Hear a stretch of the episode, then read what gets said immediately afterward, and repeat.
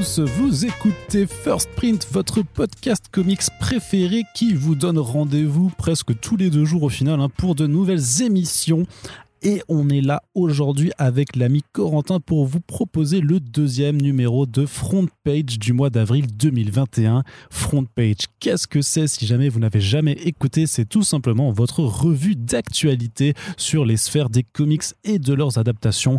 Avec l'ami Corentin, on vous explique un petit peu tout ce qui s'est passé d'excitant et d'intéressant et parfois de révoltant également puisque, ah là là, qu'est-ce qu'on est engagé Corentin des fois? Et eh bien voilà, donc on va vous faire le débrief de tout cela. Mais d'abord, bien entendu, le bonjour à l'ami Coco qu'on a à distance aujourd'hui. C'est l'ami Coco, je suis confiné. Voilà, puisque Coco a le Coco, comme on dit chez nous. Pas très malin, bah, Corentin. pour, l'instant, ma, ma, petite amie a le Coco. Moi, ça va, je suis encore que cas contact, donc je suis cas concon. Donc c'est pas mal, tu vois, c'est plutôt encore une bonne situation. Très bien. Et du coup, bah, on te recevra dans une prochaine émission. Euh, j'ai été qu'à contact. Raconte-nous tout ça. Mais, oui, tout mais d'abord, mais d'abord, bien sûr, on parle de comics et on entame tout de suite avec une première annonce. Enfin, une annonce. Euh, c'est pas une annonce dans, plusieurs mois, parce que c'est ce mois-ci que sort Dirty Old Glory, le nouveau Doggy Bags One Shot euh, au label 619. Mais dis-moi, Corentin, est-ce que tu peux m'expliquer ce que c'est les Doggy Bags? Les doggy bags, oui. Euh, bon, c'est, je pense assez connu, effectivement. Arnaud, tu connais pas les doggy bags Tu veux vraiment que je t'explique? C'est bizarre que tu connaisses pas les doggy bags. C'est pas pour moi, connard. Je un peu curieux. D'accord. Euh, bah, les doggy bags, effectivement, c'est donc une série, euh, un feuilleton anthologique, on va dire, qui traite différents, euh, différentes histoires dans un format un peu série B, qui est édité par donc bah, Ankama et le label 619 depuis presque leur début, dans lequel, en général, on trouve plusieurs histoires courtes, ou bien dans les doggy bags one shot, une histoire un peu plus longue qui représente l'équivalent d'un petit TPB.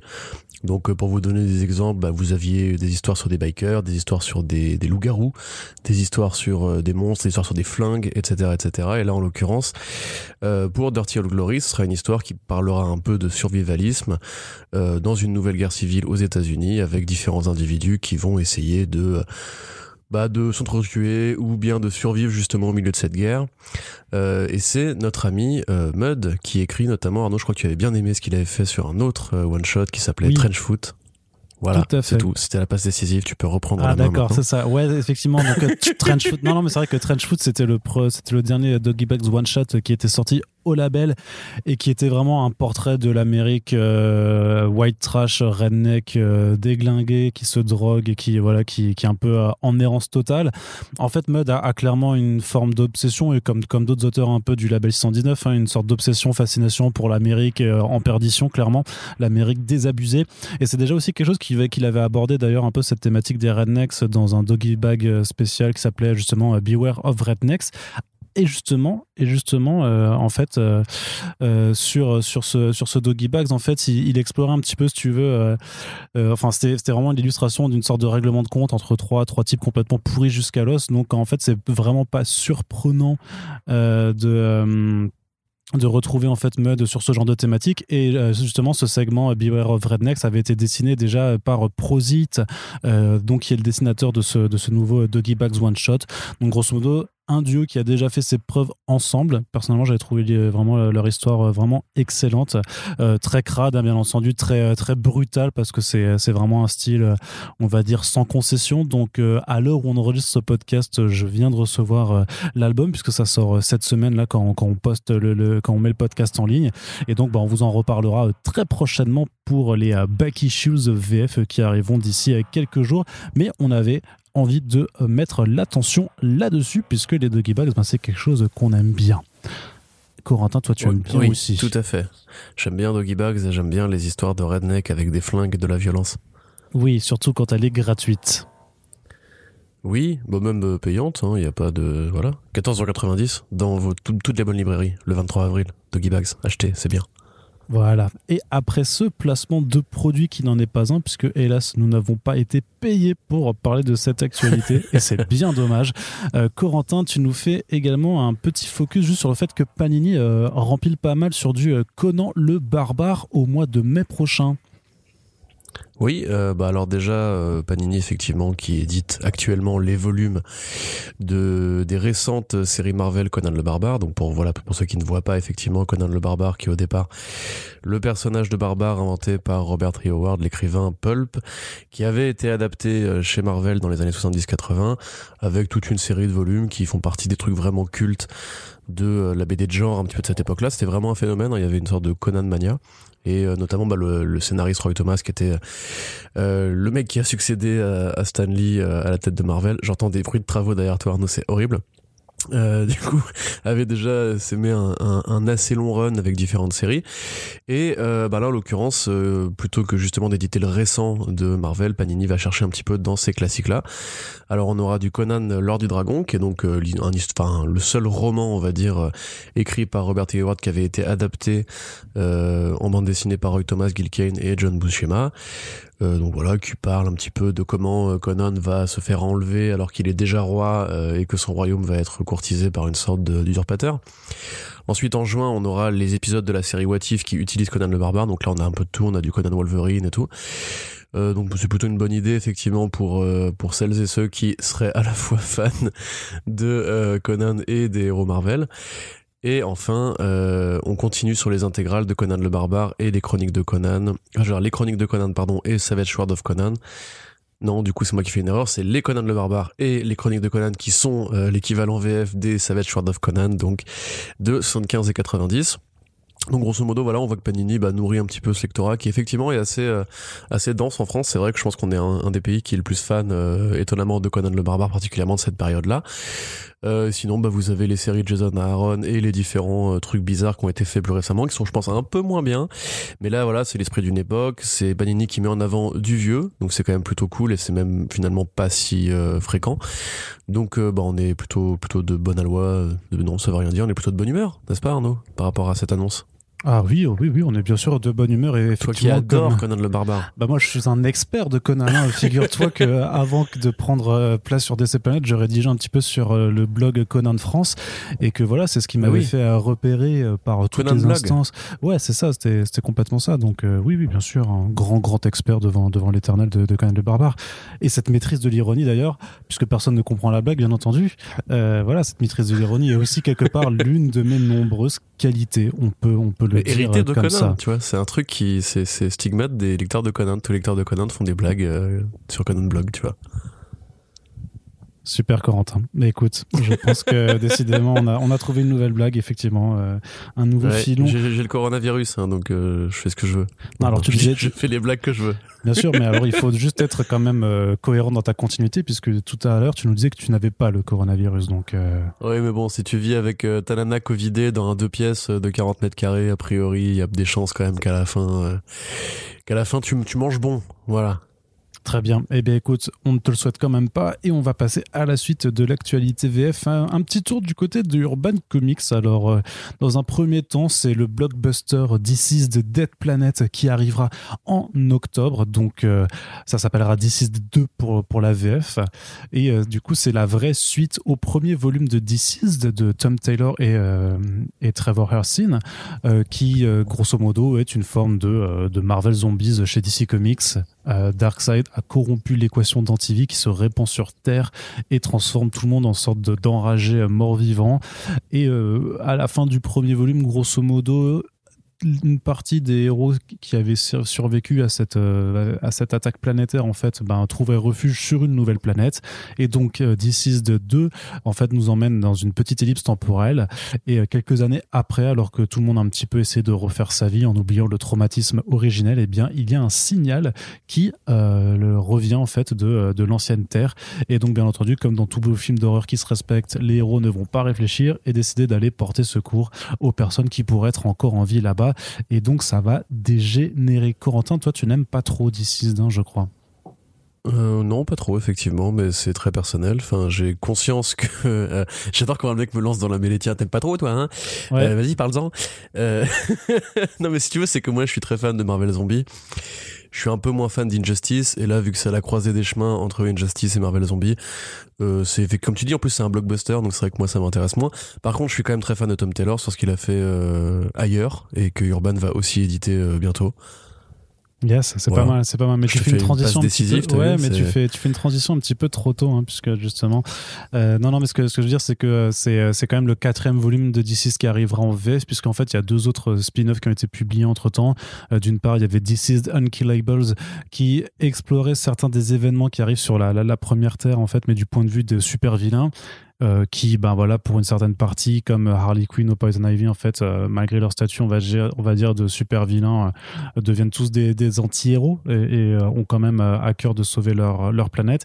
Et surtout, là, en ce début d'année, il y avait un autre volume qui s'appelle Deceased Hopes at World's End, donc l'espoir à la, vers à la fin du monde, qui, qui est vraiment en fait une série qui avait été publiée d'abord en, en, digital first, justement au moment de la pandémie, et qui a en fait un écho très covidien on va dire puisque en fait ça montre vraiment en fait des événements euh, en parallèle de, de DC de premier du nom où on voit euh, Superman et tous ses alliés qui essayent de sauver des, gens notamment avec une énorme invasion euh, zombie qui arrive du, du Kandak avec un Black Adam qui a été zombifié. Et vraiment dans tous les messages de, ouais il faut se battre faut s'entraider faut se soutenir et tout ça tu sens clairement quand même que c'est un titre qui a été rattrapé par la réalité en fait et qui maintenant a une portée, euh, voilà, une portée euh, actuelle euh, assez curieuse. j'ai pris, enfin pour le coup, vu que je savais que ça arriverait assez rapidement en VF, puisque Urban fait quand même assez, assez bien le travail là-dessus. En tout cas, ils, en tout cas, ils ont conscience qu'il faut un peu miser dessus tant que le, le fer est encore chaud. J'ai pas encore lu Dead Planet pour savoir de quoi, de quoi il en retourne exactement, mais j'ai bon espoir que si vous avez aimé le, le, premier et les deux et les deux à côté, qui étaient moins bons parce que graphiquement c'était un peu plus inégal, mais qui, profite toujours en fait surtout de la caractérisation de Tom Taylor, qui connaît très bien les personnages de DC Comics. Je pense que ce DC de 2 en octobre devrait vous ravir. Et justement pour cette passe décisive, Tom Taylor sera également présent chez Urban en septembre, par contre, à l'occasion de la sortie de son Hellblazer Rise and Fall. Et surtout, il y a un autre volume d'Hellblazer qui arrive, Corentin. Oui. Pardon. Alors Rise and Fall, effectivement, donc c'est euh, c'était l'heure avec Derek Robertson, donc qui est le grand copain de Garcenis, autre euh, scénariste majeur sur euh, sur John Constantine. Euh, voilà, qui parle un petit peu de, euh, de l'enfance du héros, de comment il a découvert la magie dans une sorte de grand pugilat de milliardaire, euh, qui est une très bonne série, qui fait vraiment très hommage justement à Garcenis, et qui, euh, bon alors effectivement c'est en trois numéros, mais trois numéros qui sont étendus puisque c'est un Black Label au départ. Euh, une très bonne lecture sur Constantine que nous vous recommandons, on en a déjà parlé d'ailleurs à plusieurs reprises. Et l'autre truc c'est effectivement le Hellblazer de euh, Cy Spurrier, donc ça Spurrier, pareil, on a déjà dû vous en parler pour Coda, qui était un des coups de cœur d'Arnaud, pour Alienated aussi, qui a été édité chez iComics en France. Un très bon scénariste britannique qui a un peu le vent en poupe euh, depuis quelques années là. Et en l'occurrence, ça va collecter euh, pas seulement la série Hellblazer de 1 à 12, puisqu'elle n'a duré que 12 numéros, mais aussi les numéros euh, d'anticipation qui était Books of Magic 14 et le Sandman Universe présente Hellblazer 1 de Bill Quisevely avec euh, le reste étant euh, majoritairement dessiné par Aaron Campbell. Donc c'est euh, pareil un super bon volume, une très bonne actualisation qui revenait un petit peu, enfin beaucoup plus que ce qu'avait essayé de faire d'essai euh, dans les différentes séries Hellblazer ou Constantine plutôt de, des années New 52 et DCU, euh, qui revenait beaucoup plus à l'esprit en fait Hellblazer original de Vertigo, donc avec un truc qui était beaucoup plus social, politique, sombre, qui assume que Constantine est un, bête d'enfoiré, qui a le droit de fumer, de se bourrer la gueule et de, de faire un peu n'importe quoi, et qui est beaucoup moins poupie, beaucoup moins mascotte, beaucoup moins peluche qu'il n'a pu l'être euh, euh, dans l'ordre de ces années précédentes. Donc c'est un peu dommage que ça ait été annulé aussi vite.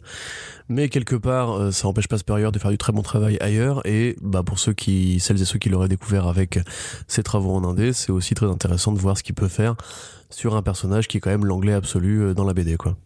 Ouais, puis toi, tu considères quand même que c'est, euh, ça reste l'un des meilleurs volumes récents. Après, quand même, tu sais, tout le marasme éditorial qu'il y a eu chez DC ah bah en voulant euh, intégrer Constantine à l'univers d'essai régulier et en faire un, un anti-héros euh, qui fait de la magie, quoi. Mais c'est même pas moi, c'est le cas, tu vois. C'est juste, si tu compares avec ce qui avait été fait à l'époque de Justice League Dark. Ah putain, qui c'était? C'était Milligan, je crois qu'il avait commencé avec ça. Ouais, puis il y avait Jeff Lemire aussi après, juste un Ouais, ben il a pas fait des trucs très bons dessus. Enfin, je veux dire, faut pas non plus mentir. enfin, Constantine, il a pas, il a pas un intérêt à opérer euh, dans les séries d'équipe. En général, c'est plus l'informateur un peu stylé qui vient se pointer dans une série un peu de la ligne d'arc, ce qu'on appelait qu'on appelait autrefois la ligne d'arc et en fait qu'on devrait appeler Vertigo. Mais en vrai, ses plus grands volumes, il les a fait en solo, euh, avec justement cet esprit un peu sans concession, un petit peu rentre dedans. Et c'est vrai, et puis plus c'est vrai que là, ça, ça parle aussi un peu du Brexit, ça parle un petit peu justement de de la division euh, entre les classes populaires de Londres, etc. Donc c'est vraiment plutôt bien foutu. Moi vraiment je le conseille à tous ceux qui aiment bien les polars un peu urbains, un peu crado, euh, qui peut-être aiment bien justement ce côté plus Constantine qui se met dans la merde et qui assume de se mettre dans la merde que le Constantine juste en mode genre ouais il est beau gosse ouais il fume c'est un peu un rebelle et tout parce que c'est pas vraiment l'esprit euh, voilà c'est ce côté un peu adolescent qui avait essayé de faire d'essai avec qui là en l'occurrence bah, ne passe pas du tout. Et je, vraiment je comprends toujours pas pourquoi ils l'ont annulé. Surtout pourquoi avoir annulé du Spurrier alors que c'est clairement un des mecs à suivre euh, qu'il faudra accompagner dans les années à venir. Mais voilà après on sait que DC a des plans je vais- euh, enfin, vais Warner peut-être- DC ont des plans pour Hellblazer oui. Non, mais je vais peut-être te surprendre, hein, mais je vais te donner la raison de pourquoi ça, ça a été annulé, Corentin. T'es prêt? Bah si Ça ne se vendait pas assez parce qu'il n'y avait pas Ah Batman oui, mais dedans. Eh oui, mais c'est bon, comme mais ça. bon, mais ça, Bah tu oui. peux pas tout le temps. euh, eh oui, mais c'est pas juste. Mais C'est la loi du marché, Coco. ouais, mais c'est chiant, c'est chiant parce que justement toutes ces bonnes séries qui n'ont pas Batman ont, ont quand même un intérêt à être lues. Et en l'occurrence, c'est un personnage qui est, qui est connu. Constantine, je veux dire, il y a eu un film dessus, il y a eu une série télé dessus, il y a eu des animés sur lui. À un moment donné, il faudra peut-être que les gens se responsabilisent et arrêtent d'acheter que du Batman, sinon, euh, sinon il y aura plus que du Batman. Arnaud.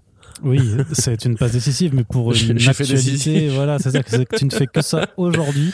Euh, mais on en parle, on en reparle un petit peu juste après hein, de, euh, de Batman, puisque voilà, donc ça c'est euh, deux, deux très bons volumes hein, qu'on vous recommande. On vous en reparlera du coup en, en septembre prochain, puisque évidemment que nous en serons, euh, enfin nous serons toujours là. On sera sûrement à notre euh, 450e épisode euh, de, de, produire, on imagine, mais euh, on vous en reparle donc dans un paquet choses en VF, voilà, pour vous parler de, Hellblazer et qui sait peut-être que à l'occasion on pourra se faire un, un podcast thématique sur Hellblazer pour voilà un petit peu aborder tout ça. Techniquement, je n'ai que 25 TPB à lire Oui, ça, c'est ce que d'ici là. dire. Donc, euh, en vrai, moi, ça, ça, je pense que c'est faisable. Allez, on passe un petit peu du côté de sais la dans quoi VO. apparaît, dans quoi, dans quoi apparaît Constantine? Oui, il y a Swamp Thing qui apparaît Dans Sandman. dans, dans Sandman. Et oui, il est aussi dans Sandman. Ah oui, c'est vrai, oui, bah oui. Du coup, tu peux commencer par lire Sandman. C'est vrai, je pourrais commencer par lire Sandman. Écoute, je ne sais pas. Voilà, mais c'est attends, mais Constantine a paru dans Swamp Thing par contre à la base, c'est ça le, le truc. Oui, non, mais je dis apparaît, pas, il est, il est pas né dans Sandman, mais je veux dire, Oui. il est dedans. Il est C'est dedans le côté, t'as jamais lu Sandman, Oui, oui, enfin. oui, euh, mais j'ai compris, j'ai compris. Allez, je disais du coup, on passe du côté de la VO et on s'excuse un petit peu si les échanges avec euh, l'ami Corentin semblent un peu plus désordonnés qu'à l'habitude. C'est un peu le problème avec la distance, mais on espère quand même que vous nous aimez bien. Euh, voilà, parce que c'est important. Un petit peu d'amour dans ce monde terrible. Et de l'amour, je ne sais pas si c'est Skybound qui va nous en donner, mais en tout cas, ils veulent nous proposer beaucoup de choses euh, à l'été arrivant avec une anthologie assez euh, énorme, je trouve, qui a été annoncée, qui s'appelle Skybound X, voilà, qui sera donc un, ensemble de cinq numéros sur lequel en fait ils vont ramener un peu tous leurs auteurs et leurs artistes sur certains de leurs titres les plus populaires. Et voilà, ben, ils vont vous proposer des petites histoires euh, dans ces univers. Alors, qu'est-ce qu'on aura? On aura en premier lieu et surtout d'ailleurs, euh, c'est euh, ça s'appelle? Ça s'appelle Rick Grimes 2000 de Robert Kirkman et Ryan Otley. Donc Ryan Otley qui est le dessinateur de Invincible, en tout cas le principal. C'est pas avec lui qu'il a créé parce que c'était Cory Walker, mais donc Ryan Otley c'est celui qui a pris la charge après pendant quasiment toute la série. Et donc Rick Grimes 2000, qu'est-ce que c'est, Corentin? Il s'agit d'un délire futuriste encore plus post-apocalyptique que le titre principal, qui avait été présenté initialement en conclusion de The Walking Dead 75 comme une grosse farce faite au lectorat régulier à l'époque. Arnaud, il y a une coquille, c'est faite au lectorat. Effectivement. L'épopée SF et Gore pourra donc continuer son 5 chapitres et le reste de Skybound se charge. Non, je sais pas, je me souviens pas de, de ce truc-là, c'était un. Ok, il y a- bah, c'est pas grave. Effectivement, tu as lu, euh, tu as lu le texte que j'avais fait pour un article sur comicsblog.fr, mais je vais te dire du coup ce que c'était. En fait, c'est juste qu'à la fin du numéro 75, après la, la page de pub qui normalement venait à la conclusion, en fait, il y avait une scission, si tu veux, avec euh, Rick Grimes qui, euh, qui se fait assommer et qui se réveille. Et en fait, d'un coup, il se réveille dans un monde en couleur, euh, justement dessiné par Ryan Otley. Et en fait, il s'est passé, je sais plus combien, combien d'années, je crois que 5 ou 6 années. Il est vraiment dans, dans un futur total, quoi. Et bah voilà, il y y a- c'est un délire cyberpunk, futuriste, Gora, ce que tu veux, qui, qui, qui est complètement délirant.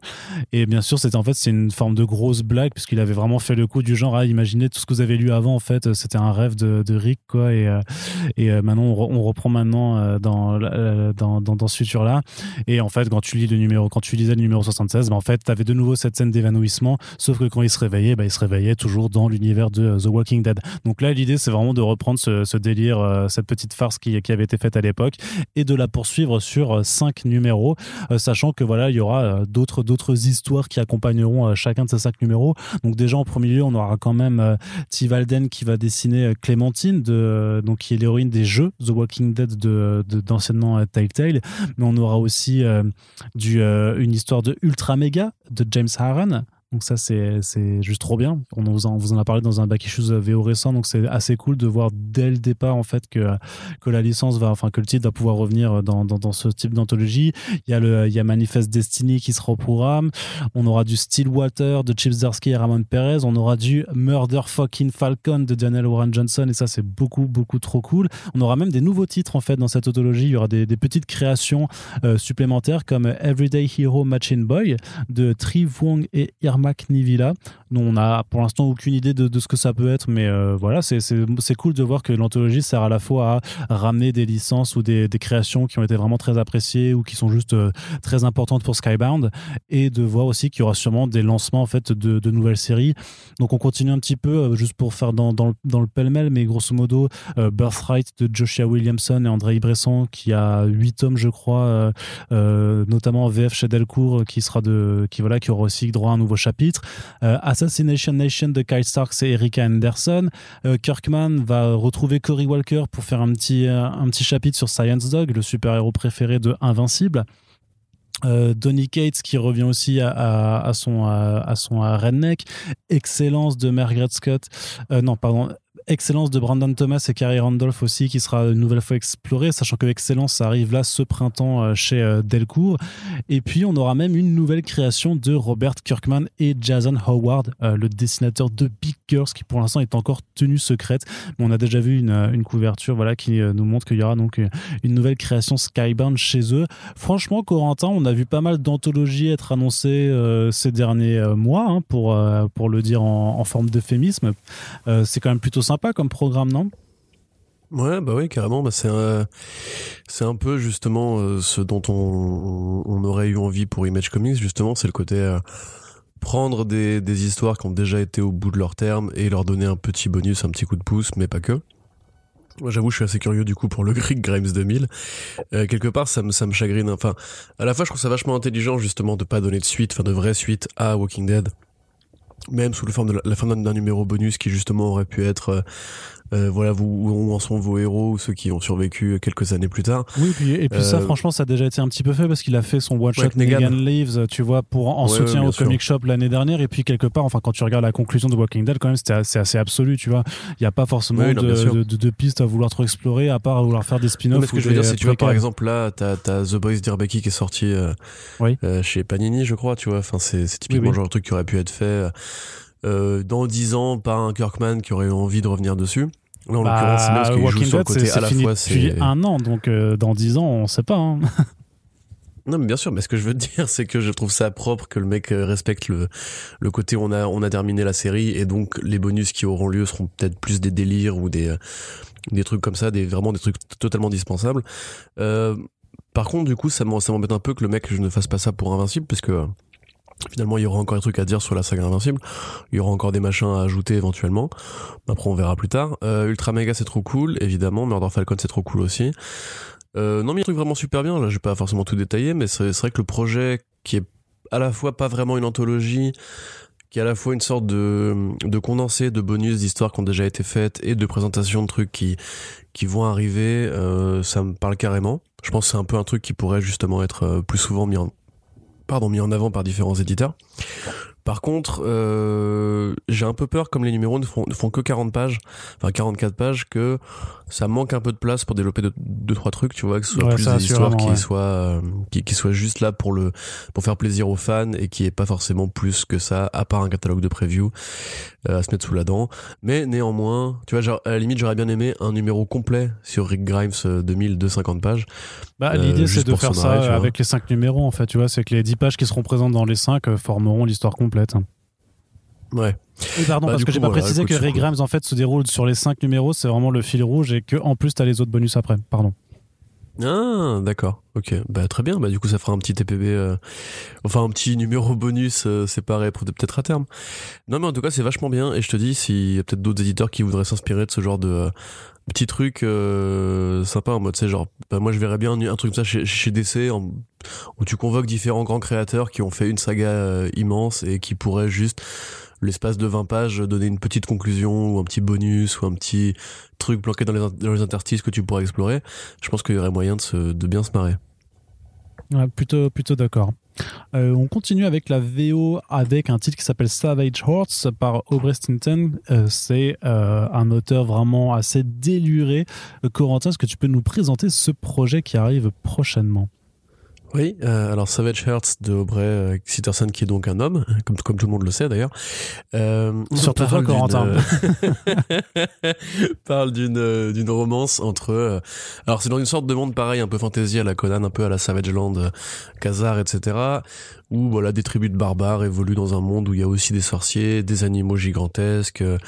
Euh, voilà un petit peu les, les, les, rêves heureux que fait Daniel Warren Johnson quand il s'endort la nuit. Euh, donc là, en l'occurrence, c'est donc une barbaresse euh, plutôt musclée qui va aller chercher euh, à buter un sorcier et en chemin, elle va, va tomber sur un homme des cavernes qui se trouve pouvoir communiquer avec les dinosaures, puisque oui, il y a des dinosaures dans cet univers, ce qui fait qu'il est déjà un immanquable. beaucoup trop cool. Voilà. Et donc euh, Sitterson, donc qui est un mec qui fait beaucoup beaucoup de séries comiques un peu bizarres. Là, on vous avait peut-être parlé récemment de The Worst Dude, qui est une sorte de road trip entre un demi-dieu adolescent insupportable, un ancien danseur de clips vidéo et un flic corrompu pour aller chercher une nana qui serait ou ne serait pas une actrice porno du cosmos.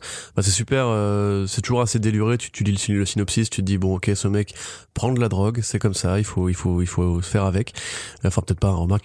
Mais du coup ouais, ça a l'air euh, plutôt sympa. On a vu les premières euh, les premières planches qui sont tombées, enfin les premières recherches pendant qui sont tombées. Donc ça a l'air d'être un monde un peu coloré, bucolique et fantasque avec euh, des gros monstres et des animaux préhistoriques.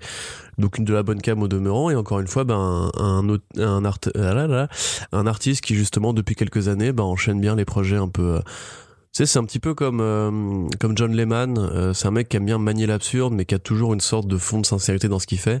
C'est-à-dire qu'il y avait déjà eu cette espèce de truc où euh, il avait écrit un combattant qui n'avait plus personne à combattre et qui finalement euh, arrivait une sorte de, bout de cheminement de ce que pouvait être le, jeu de combat ou le, manga de combat, le, film de combat, etc. Là après, il y a eu The Worst Dude qui a été annoncé. Toujours chez Dark Horse à chaque fois, à chaque fois parce qu'il a un, contrat avec Dean Israel pour justement euh, continuer à, à produire des trucs bizarres comme ça. Donc c'est plutôt euh, une bonne chose. Ça fait de l'indé un peu bizarre, ce que vous savez que nous on aime bien. Et puis euh, ça sortira en quand, Arnaud? En juin? En juillet, non C'est en juillet En Enfin, juillet c'est pour l'été, Peut-être quoi. que c'est en juillet hein, finalement. Voilà. Bah, toutes, les, toutes les annonces qu'on a faites récemment, c'est sur en fait là ce qu'on, tu sais, c'est trois mois juillet, avant, ouais. c'est le système des sollicitations, donc c'est euh, c'est pour le mois de juillet et on essaiera de vous en reparler de toute façon quand ça Tout à fait. Le sortira. 14 juillet, numéro 1. Autre bonne nouvelle d'ailleurs hein, dans l'indé, c'est David Peterson qui retrouve l'univers de Mouse Guard le temps d'un one shot. Ouais, euh, bah ça fait quelques années déjà qu'il en parlait. Donc David Peterson, qui est donc le créateur de Mouse Guard, les légendes de la garde en français, euh, qui est donc une série de euh, souris combattantes trop mignonnes dans un monde de fantasy, on va dire, plutôt un monde de médiéval chevaleresque, dans lequel des souris intelligentes bah, vivent une vie de paysans et de, de châtelains du, Moyen Âge, grosso modo.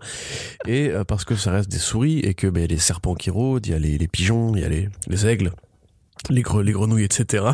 Et il n'y a pas Euh, des putains et- de chats? Et il y a pas de, il y a des putains de chats. Il y a des putains de chats de temps en temps, mais c'est pas aussi manichéen que ce que, que ce que tu imagines. Donc grosso modo, euh, c'est un monde simplement tout bête euh, de fantaisie animalière. Dans lequel euh, une garde, la mouse guard justement, est là pour protéger les individus et c'est régulièrement publié au format anthologique. C'est-à-dire qu'il n'y a pas un héros, mais c'est plutôt différentes euh, ou différents guerriers souris qui vont bah, essayer de, protéger un convoi, de flinguer des barbares, etc. C'est beaucoup trop mignon. C'est publié chez Arkaya aux États-Unis, donc est un sous-label euh, de Boom. Euh, et voilà, bah, c'est en fait un, même c'est un format en fait euh, de bande dessinée pour enfants parce que c'est un format carré en 8 par 8 donc euh, qui est vraiment juste trop adorable. Ça a gagné des prix, hein, Mosgard, ça a gagné pas mal d'Eisner Awards. Ça devait être fait en film par Wes Ball, le mec qui a fait le labyrinthe pour la 20th Century Fox avant que Disney ne se dise non, les souris, fantasy, c'est c'est pas c'est pas, pas, pas c'est pas notre ADN. Tu vois, c'est pas notre truc. Nous, on n'aime pas les, souris, déjà de base. ça serait pas trop notre truc, quoi. Tu vois, c'est ça. Si, à la limite, elle faisait de la musique ou que, je sais pas, que j'avais un pote euh, euh, canard milliardaire, ça pourrait peut-être le faire, mais là, non, elles ont des épées, c'est pas possible, frérot. Non, non, ben, imp, imp. Donc, du coup, voilà, euh, il reste quand même les comics, et ça, c'est trop cool. Il y, a un numéro qui arrive bientôt.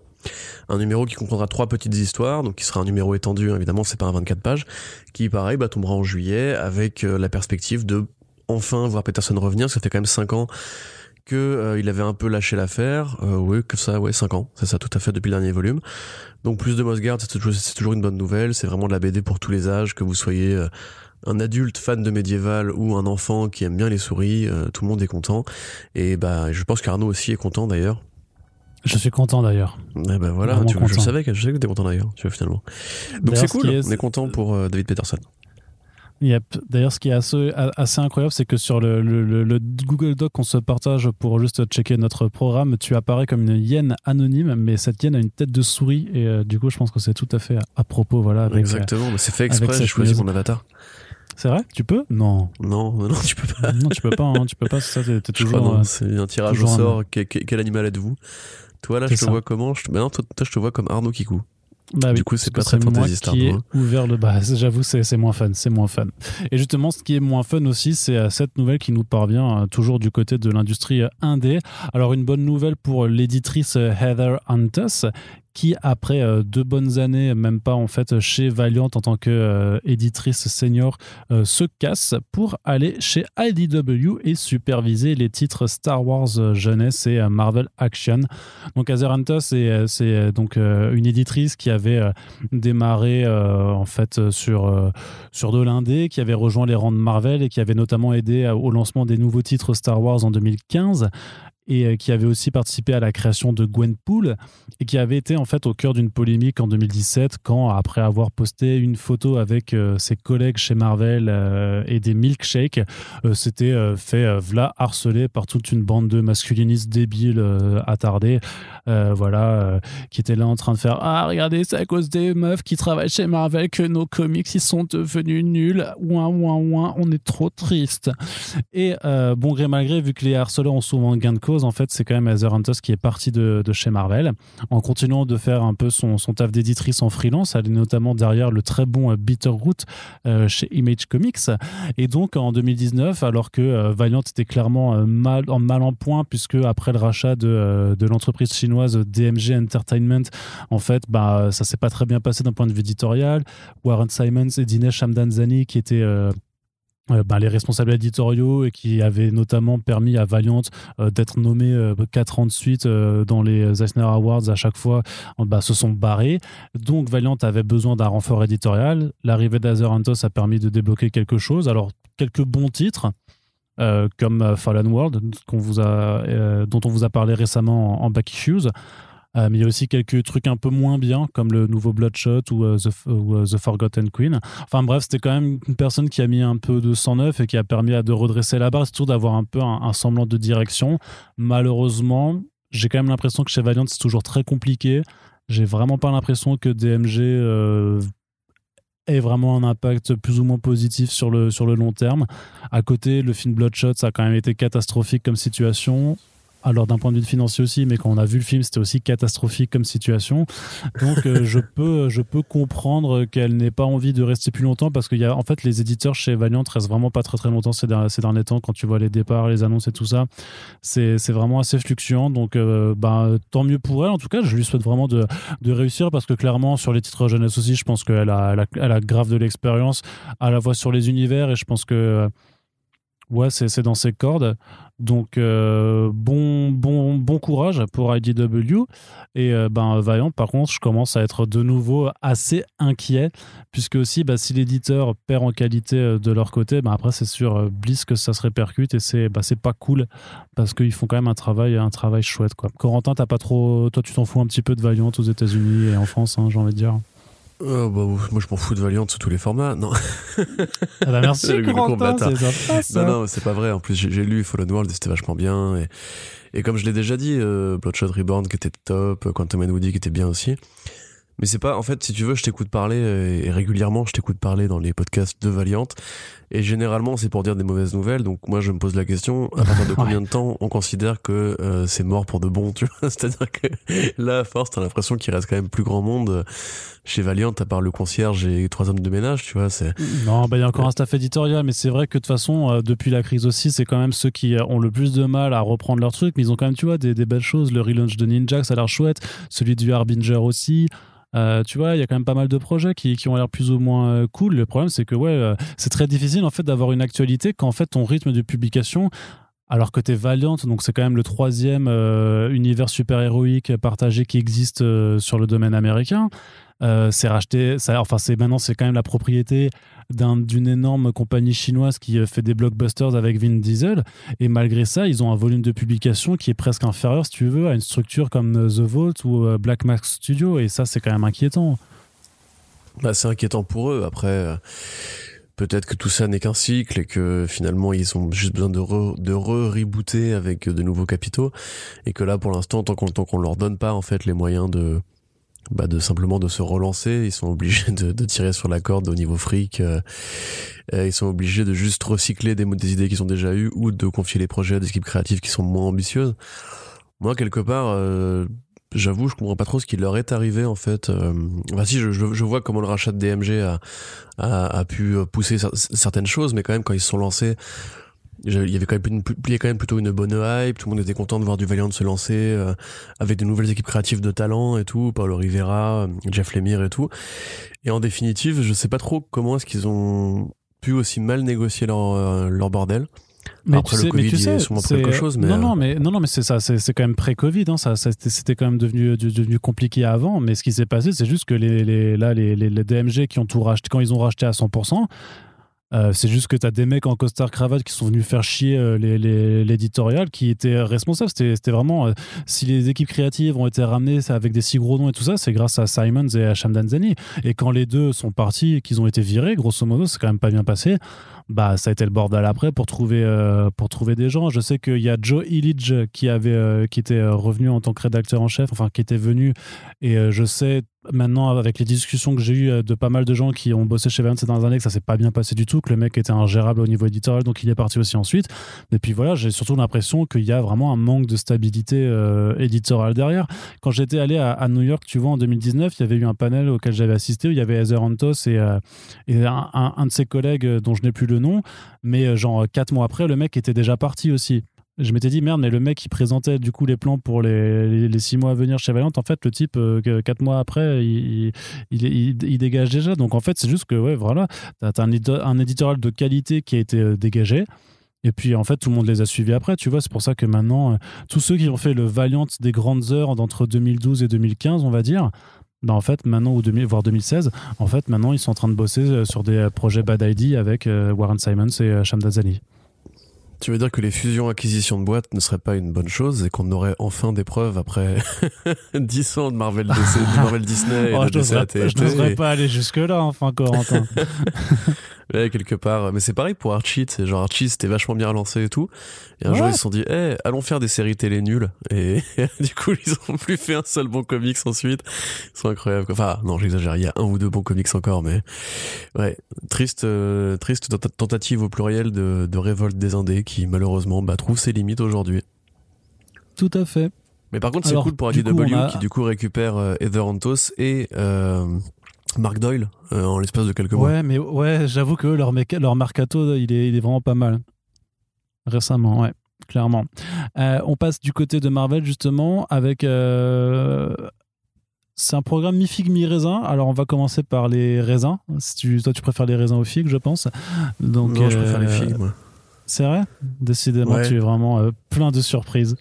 Alors parlons un petit peu de, Amazing Fantasy, le, relaunch de cette série euh, mythique euh, qui a vu naître Spider-Man euh, dans ses pages hein, il y a de cela bien des années, en 1962. Donc là, Amazing Fantasy est relaunché par Carey Andrews, mais ils prennent vraiment le titre Amazing Fantasy au sens très, très premier degré, puisque ça va vraiment littéralement être différents personnages, donc Spider-Man, Captain America et Black Widow. Mais attention, pas les personnages actuels, mais vraiment les versions en fait du, Golden Age pour Captain America, des années 60 pour, euh, pour Spider-Man et euh, de, de, Black Widow quand elle était en formation à la Red Room. Donc ces trois versions des personnages vont être catapultées littéralement dans un univers de fantasy.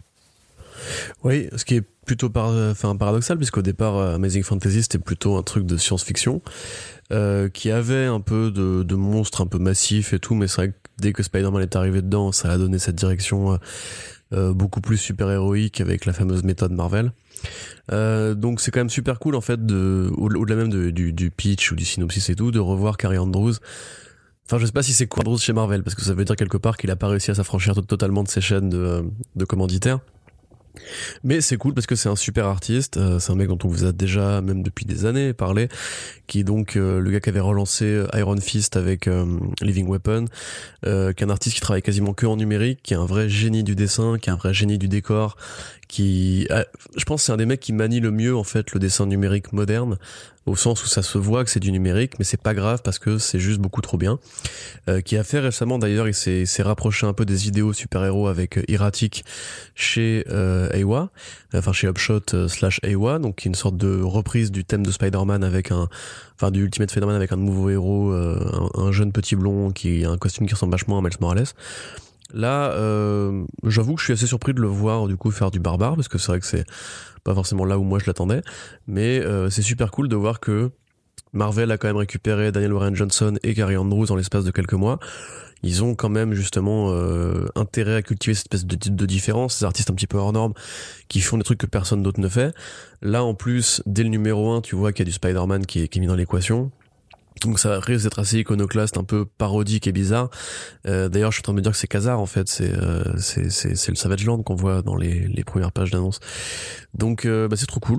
Et Carrie Andrews, vraiment un, génie. Vous devriez essayer de lire, si c'est pas encore fait, Renato Jones de 1% ou Spider-Man Reign qu'il avait fait, qui est le Dark, Knight, le Dark Knight Returns, pardon, de Spider-Man avec que des décors en numérique 3D euh, façon PlayStation et du, du, du dessin en aplat au-dessus. C'est incroyablement euh, euh, bizarre en termes de, de, mise en scène et de dessin. Mais c'est un vrai petit génie et ben à la fois je suis content de le, de le revoir en fait avec un, un contrat qui lui évitera justement de, de devoir euh, niquer sa série trop vite parce que Renato Jones il l'avait un peu conclu, conclu, en catastrophe parce que comme pour Hellblazer ça ne se vendait pas et à la fois euh, bah ça me rend un peu triste justement de me dire que le mec qui avait beaucoup pesté contre le, les contrats salariés revient finalement chez Marvel quelque part par la grande porte puisqu'on lui laisse cette liberté là comme euh, Warren, Warren Hudson avec euh, avec Beta Ray Bill euh, faut voir ce qu'après ce que lui compte faire, si c'est juste temporaire, si c'est pour du long terme ou quoi. Donc euh, d'ici là, ça fait en tout cas un petit C'est une mini-série, hein, ce, ce truc-là. Ça va pas durer non plus éternellement, mais euh, ce, qui est, ce, qui est, bien aussi, c'est tu vois, c'est qu'il est tellement polymorphe dans ses, approches. Il promet déjà un petit peu de varier les styles aussi en fonction des numéros et des personnages qui seront mis au centre. Donc je pense que ça va être vraiment être très intéressant d'un point de vue artistique à, à, lire. Bah oui, évidemment. C'est normal, c'est Carrion de Arnaud. C'est est toujours intéressant au point de vue artistique. ok.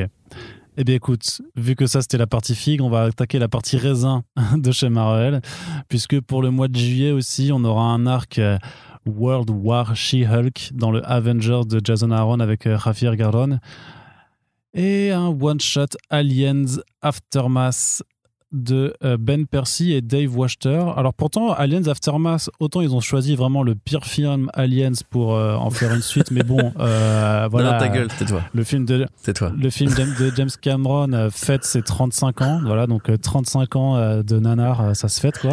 Et donc c'est c'est une histoire qui, hein? T'es chiant, t'es chiant en fait. Non mais c'est rigolo. Juste en vrai c'est rigolo. J'aime bien parce que je sais que je sais que ça te fait crisser des dents, tu vois, je l'entends d'ici. Mais non, mais en fait, je, me sens coupable de de pas te frapper quand tu dis ça. Tu...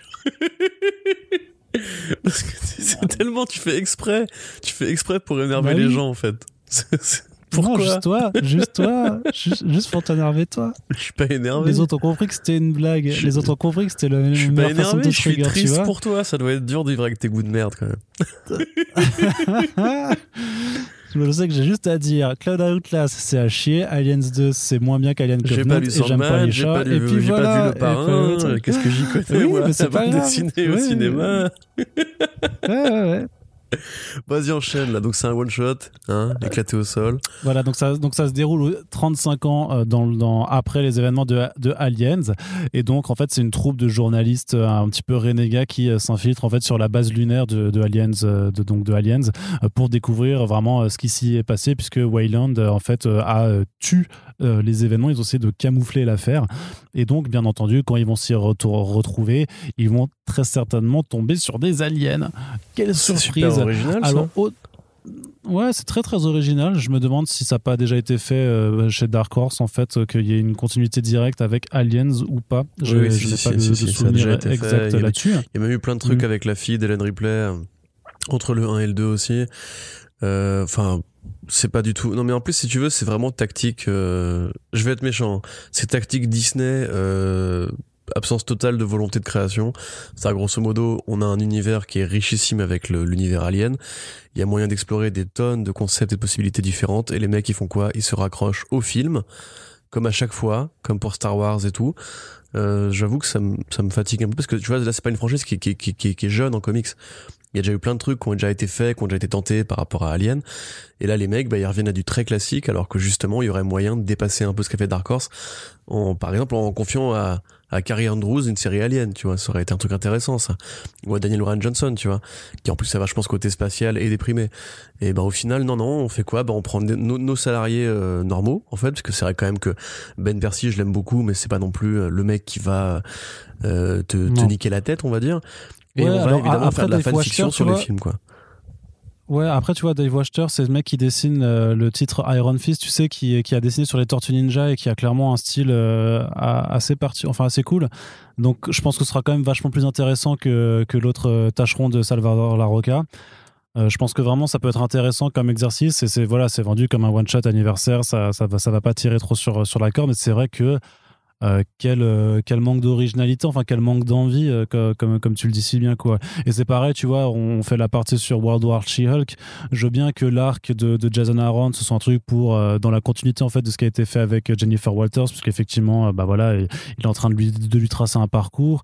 Mais tu as vraiment cette, cette folie juste dans le marketing en fait, de pas donner envie puisque en fait on, on fait que des, des annonces où on reprend des titres en référence à des choses publiées il y a 10 ans, il y a 20 ans, il y a 30 ans.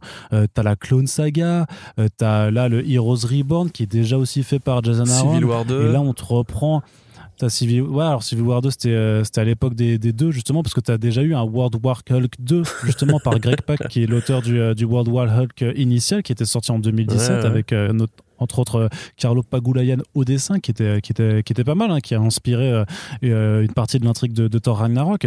Mais, mais là, c'est juste que vraiment, c'est la flemme totale, en fait. Genre, essayer de nous vendre quelque chose d'original et ar- arrêter de vous reposer sur une nostalgie d'il y a 10 ans ou d'il y a 15 ans pour nous faire croire que votre prochain arc va être cool. C'est. surtout, c'est que là, en plus, Enfin, ils utilisent les personnages du film Black Widow, puisque t'as Red Guardian et la Winter Guard. Oui, Alors déjà, quel rapport avec She-Hulk ou avec World War Hulk? Je me pose la question. Bah, bah, grosso modo, grosso modo, le rapport, en fait, mais c'est pour ça aussi que c'est d'autant plus feignant que le titre est là en clin d'œil, mais que ça n'a absolument rien à voir, puisque euh, bien sûr que Jennifer Walters n'a pas été envoyée en exil sur une planète et qu'elle reviendra euh, après pour se venger.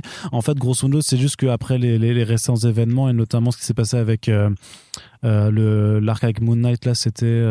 Khonshu, quelque chose. Age of Khonshu Ouais, voilà, Age of Khonshu.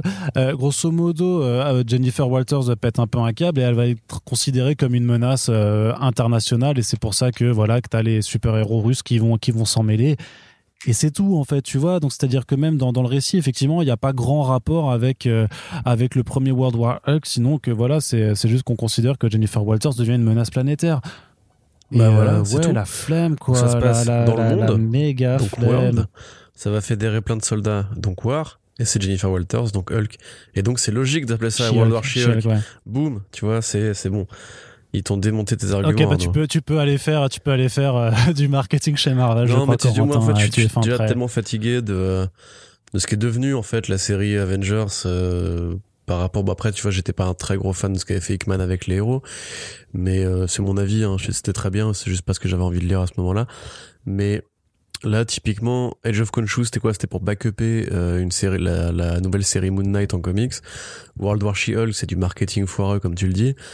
J'ai même plus l'impression vraiment que ce soit que ce soit vraiment en fait, si tu veux, le titre fédérateur qui sert à donner les événements ou, ou à faire ci ou à faire ça, à part pour Heroes Reborn évidemment, mais là actuellement, tu vois, moi j'ai arrêté de lire ce- cette série-là depuis un petit moment quand même. J'ai pas l'impression de rater grand chose. Limite, je me dis que si j'avais pas lu Venom, en fait, je serais plus perdu pour, euh, pour ce qui se passe actuellement dans l'univers Marvel. Tu me diras, c'est facile, c'est un événement Venom.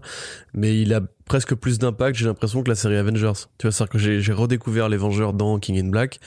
J'ai pas l'impression d'avoir euh, loupé grand chose, donc euh, c'est vraiment tri- c'est vraiment triste parce que Jason Aaron c'est un c'est un vrai très bon auteur normalement justement c'est un mec qui est très très bon en indé qui a fait des trucs qui qui qui soit il a déjà eu un, Eis- un Eisner soit il en aura un jour mais là pour le coup ouais enfin c'est juste euh, comme c'est la série principale de Marvel, bah elle, elle reflète le mieux en fait l'esprit actuel de Marvel qui est de ouais, de pas chercher à créer grand chose et de juste de, De- vivoter jusqu'au prochain numéro anniversaire qui sera le numéro 50 puis le numéro 100 puis le numéro 125 etc. Oui, parce qu'effectivement, World War She-Hulk est le, le, le, le dernier arc avant le numéro 50, qui sera très certainement un numéro étendu, anniversaire, Avec des blablabla. variantes à 10 dollars et des Euh, bonus qu'on n'a pas, pas demandé. Ouais, c'est ça. voilà, classique shit. Donc ça fatigue, hein. Donc ça fatigue. Mais alors, Corentin, une news rigolote par contre, c'est que on sait a priori pourquoi les titres Predator qui étaient annoncés là pour cet été, en fait, ont été repoussés pour le moment jusqu'à novembre de 2021. Ouais, alors c'est c'est assez long, donc je vais essayer de faire court. Euh, grosso modo, aux États-Unis, il y a une juridiction qui a été mise en place à la fin des années, des années 70 qui permet à un créateur de d'une œuvre d'art, quelle qu'elle soit, sous contrat, de faire valoir ses droits au bout d'une certaine période de temps. Par exemple, vous êtes musicien, vous avez signé avec un label qui vous a un peu mis le truc à l'envers. Et ben, mettons qu'au bout de 30 ans, vous avez le droit juridiquement de demander à ce que la musique vous soit restituée. Euh, c'est voilà, c'est une sorte de clause de bah, la boîte s'est fait assez d'argent avec votre travail, vous avez le droit de le récupérer pour vos vieux jours. C'est un truc assez particulier et qui est très propre euh, aux États-Unis. On pourrait, on pourrait comparer ça avec le domaine public en France où au bout d'une période de temps, l'ayant droit perd l'exclusivité d'un copyright. Euh, et aux États-Unis, justement, ça marche pas que pour la musique, ça marche aussi pour euh, le cinéma. Donc il y a déjà eu des procès à plusieurs reprises euh, dans ce, dans ce cas de figure-là, où justement des scénaristes qui sont au départ les créateurs, par exemple, tu vois, euh, encore une fois, Ridley Scott n'a pas créé Alien, c'est Dan O'Bannon qui a créé Alien. Ridley Scott a filmé Alien, donc Ridley Scott n'est pas le créateur de Alien. Foutez-moi la paix. Euh, parce qu'on m'a déjà dit, Ah, c'est quand même lui le créateur. Non, c'est pas vrai. Voilà, stop. Mais en l'occurrence, là, pour le Predator, c'est donc les frères Thomas, euh, qui donc, bah, c'est un, c'est une bande de frérots qui, euh, sur une plage, avait eu la très bonne idée de, de, alors a priori, la légende veut qu'ils voulaient euh, parodier un peu l'esprit Rocky 4 où euh, la rumeur disait que Rocky 5 ce serait Rocky, contre les aliens parce qu'il avait déjà bo- boxé tout ce qui était possible de boxer en termes d'humains. Apparemment, c'est une fausse, une fausse légende. Hein, c'est pas exactement comme, ça que, ça s'est passé. Mais ils ont écrit le script du film Hunter en 84-85. Ils l'ont déposé chez la Fox en 86 et donc faites le calcul, ça fait donc 35 ans que la Fox a euh, l'usufruit de la licence que Predator. Et donc ils sont arrivés au terme de leur période de Donc il y a 5 ans, les frères Thomas avaient, avaient déposé déjà une, euh, un mandat en disant dans 5 ans, nous allons récupérer le script. Si vous voulez vous y opposer, il faut le faire maintenant. Et pendant 5 ans, la Fox, ce qui est très bizarre, hein, parce que la Fox avait justement un film Predator à défendre, celui de Shane Black, euh, dans l'intervalle et n'a rien fait. Alors que clairement ils sont plus forcés pour réécrire la fin du film de Shane Black, pour changer le montage et pour ouvrir la, la porte, c'est un petit peu à la Pacific Rim Uprising, en mode euh, maintenant on a une on a une super armure pour tuer les, les prédateurs et, et on va aller leur péter la gueule, mais c'est jamais arrivé parce que le film était Ah, mais un oui, échec. cette fin, c'était l'enfer. Voilà, c'est là que je comprends pas parce qu'il y a Oh vraiment des là mecs qui ont pas bossé en fait au département de la Fox. Il y a vraiment des mecs qui ont reçu le courrier d'injonction des scénaristes qui leur disaient bah on va récupérer donc mettez pas une, mettez pas une franchise en route bande de cons et les mecs qui se sont dit Euh, franchise? Ouais, franchise, ouais, on va essayer. Et heureusement, en fait, le film s'est cassé la gueule, sinon il aurait peut-être fallu annuler un tournage, là. Euh, parce que grosso modo, voilà, c'est Disney a racheté la Fox.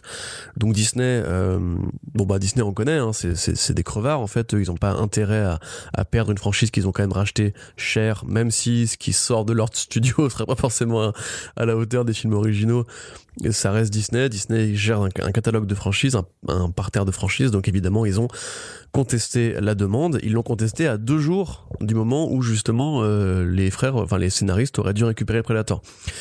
Donc bon, on peut trouver évidemment la méthode un peu critiquable parce qu'évidemment pendant le tout le process de rachat, quand ils ont réintégré toutes ces franchises et lancé des projets comme le film Predator qui devait être réalisé par Dan Trachtenberg qui donc a réalisé Ten Cloverfield Lane, ils auraient pu s'en apercevoir, mais non. Euh, donc là actuellement, les frères Thomas attaquent en justice pour récupérer les droits et inversement, Disney attaque les frères Thomas en justice pour leur dire euh, que leur demande est infondée et euh, risque de mettre des gens au chômage puisqu'il y a des gens qui travaillent actuellement sur le projet Predator en comics et en film. Donc euh, c'est ce qu'on appelle grosso modo un euh, ouais ok c'est la loi mais je suis la grosse boîte donc je vais essayer de me mettre au-dessus de la loi parce que moi j'en ai rien à foutre du droit d'auteur et du droit des créateurs à récupérer leur projet quand même au départ simplement parce que j'ai envie de continuer à tirer sur la corde et à me faire un milliard avec donc voilà, bon, on a l'habitude. Après, c'est pas totalement nouveau que les studios, évidemment. Enfin, il faut, aussi se mettre à leur place. Tu vois, les mecs, ils ont quand même payé la Fox pour très très cher. Ils espéraient probablement que euh, la franchise Predator fasse partie des trucs qui permettent de rentabiliser le, ce, gros investissement qu'ils ont fait. Mais euh, voilà, dans l'intervalle, ça reste quand même la loi. Tu vois, il y a un texte de loi qui a été créé qui permet aux créateurs de récupérer euh, les fruits de leur labeur Là, ils sont en plus un peu vieux. Il est possible que ces mecs-là n'aient pas forcément de retraite. Euh, et typiquement, enfin, je veux dire, il y a eu combien de films, de goodies, de jeux vidéo, de comics Predator qui ont été faits sans que eux touchent une rame de pognon? Donc ça me paraît pas illégitime qu'ils réclament euh, la moula maintenant.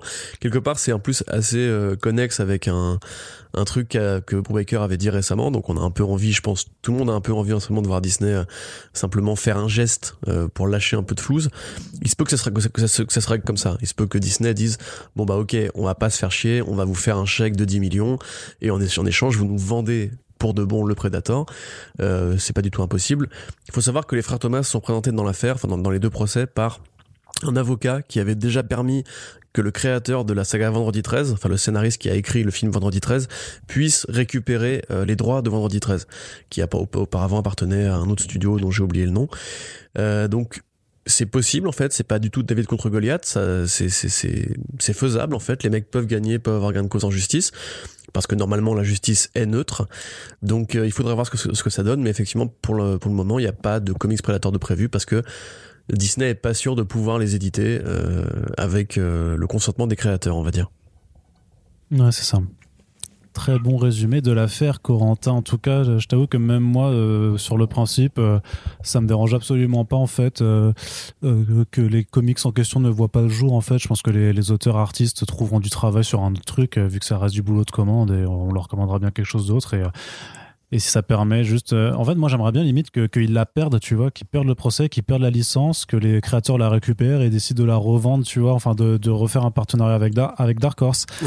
et qui, du coup, euh, mettent euh, Carré Andrews dessus. Et comme ça, vraiment, tout le monde est content. Et, Mais c'est très possible que si jamais les Thomas le récupèrent le, le projet, Dark Horse leur envoie un courrier en mode genre, nous, on aime bien si vous voulez, on vous, loue la licence comme on faisait avant avec la Fox, mais du coup on vous la loue pour un peu moins cher. Et les mecs, je pense, seraient, très contents de ça, parce que mm, mm. En fait, si tu veux, le risque, c'est que, euh, enfin pour le pour Disney, le risque, c'est que ça fasse tache d'huile. C'est que si jamais ils perdent Predator, il y a un cas de jurisprudence où là, pour le coup, ils pourraient aussi perdre euh, Alien si alors, Asher Giger est mort, du coup, euh, Dan O'Bannon, je sais pas s'il est encore en vie, mais par exemple, si O'Bannon veut récupérer Alien, Là, pour le coup, c'est quand même une plus grosse franchise que Predator. Tu vois, euh, Alien, typiquement, c'est un monument du cinéma, de la bande dessinée, du jeu vidéo, évidemment, mais je veux dire, ils peuvent pas se permettre de perdre Alien. Donc, si jamais, si jamais ça donnait des, idées à d'autres gens, tu vois, parce qu'il y a quand même plein de scénaristes qui ont bossé pour Disney, parce que c'est pas exclusif au, au, seul contrat salarié. C'est-à-dire, grosso modo, mettons que tu sois le mec qui a écrit, je sais pas moi, le film, euh, le film, le film, le film, le film Tron, par exemple, tu vois, c'est pas une propriété Disney à la base. Donc peut-être que les, mecs qui justement étaient là à l'époque pourraient se dire, bah ouais, maintenant moi aussi j'aimerais bien être millionnaire, donc euh, je vais essayer ma, chance en justice. Après voilà, bon, on sait que la justice en général, parce que les process, les sont assez longs, assez coûteux et demandent beaucoup d'expertise, euh, ont tendance à donner raison aux, grosses sociétés. Mais on verra. Hein. Moi, j'avoue qu'effectivement, ça, je trouve ça assez, euh, assez jubilatoire parce que c'est vrai quand même qu'on sort de 10 ans de cinéma et de séries de franchises euh, des années 80 et que là on arrive à la fin en fait de la période où les années 80 peuvent euh, commencer à réclamer leurs droits. Donc euh, faut voir si moi j'aimerais vraiment que fait, tous les scénaristes justement se mobilisent et se disent bah allez on va essayer de faire le procès on va essayer de récupérer les trucs etc pour que limite ça flingue un peu euh, l'écosystème des pouvoirs à Hollywood qui est quand même largement largement en faveur des studios Ouais, tout à fait, d'accord. Euh, on termine cette partie comics, Corentin, avec du Batman, encore du Batman et toujours du Batman annoncé euh, chez DC. Alors, bien entendu, il y a d'autres séries qui sortent euh, chez DC Comics. Il n'y a pas que du Batman. On, essaie de vous en parler aussi dans les back issues. On vous a parlé récemment de, Swamp Thing.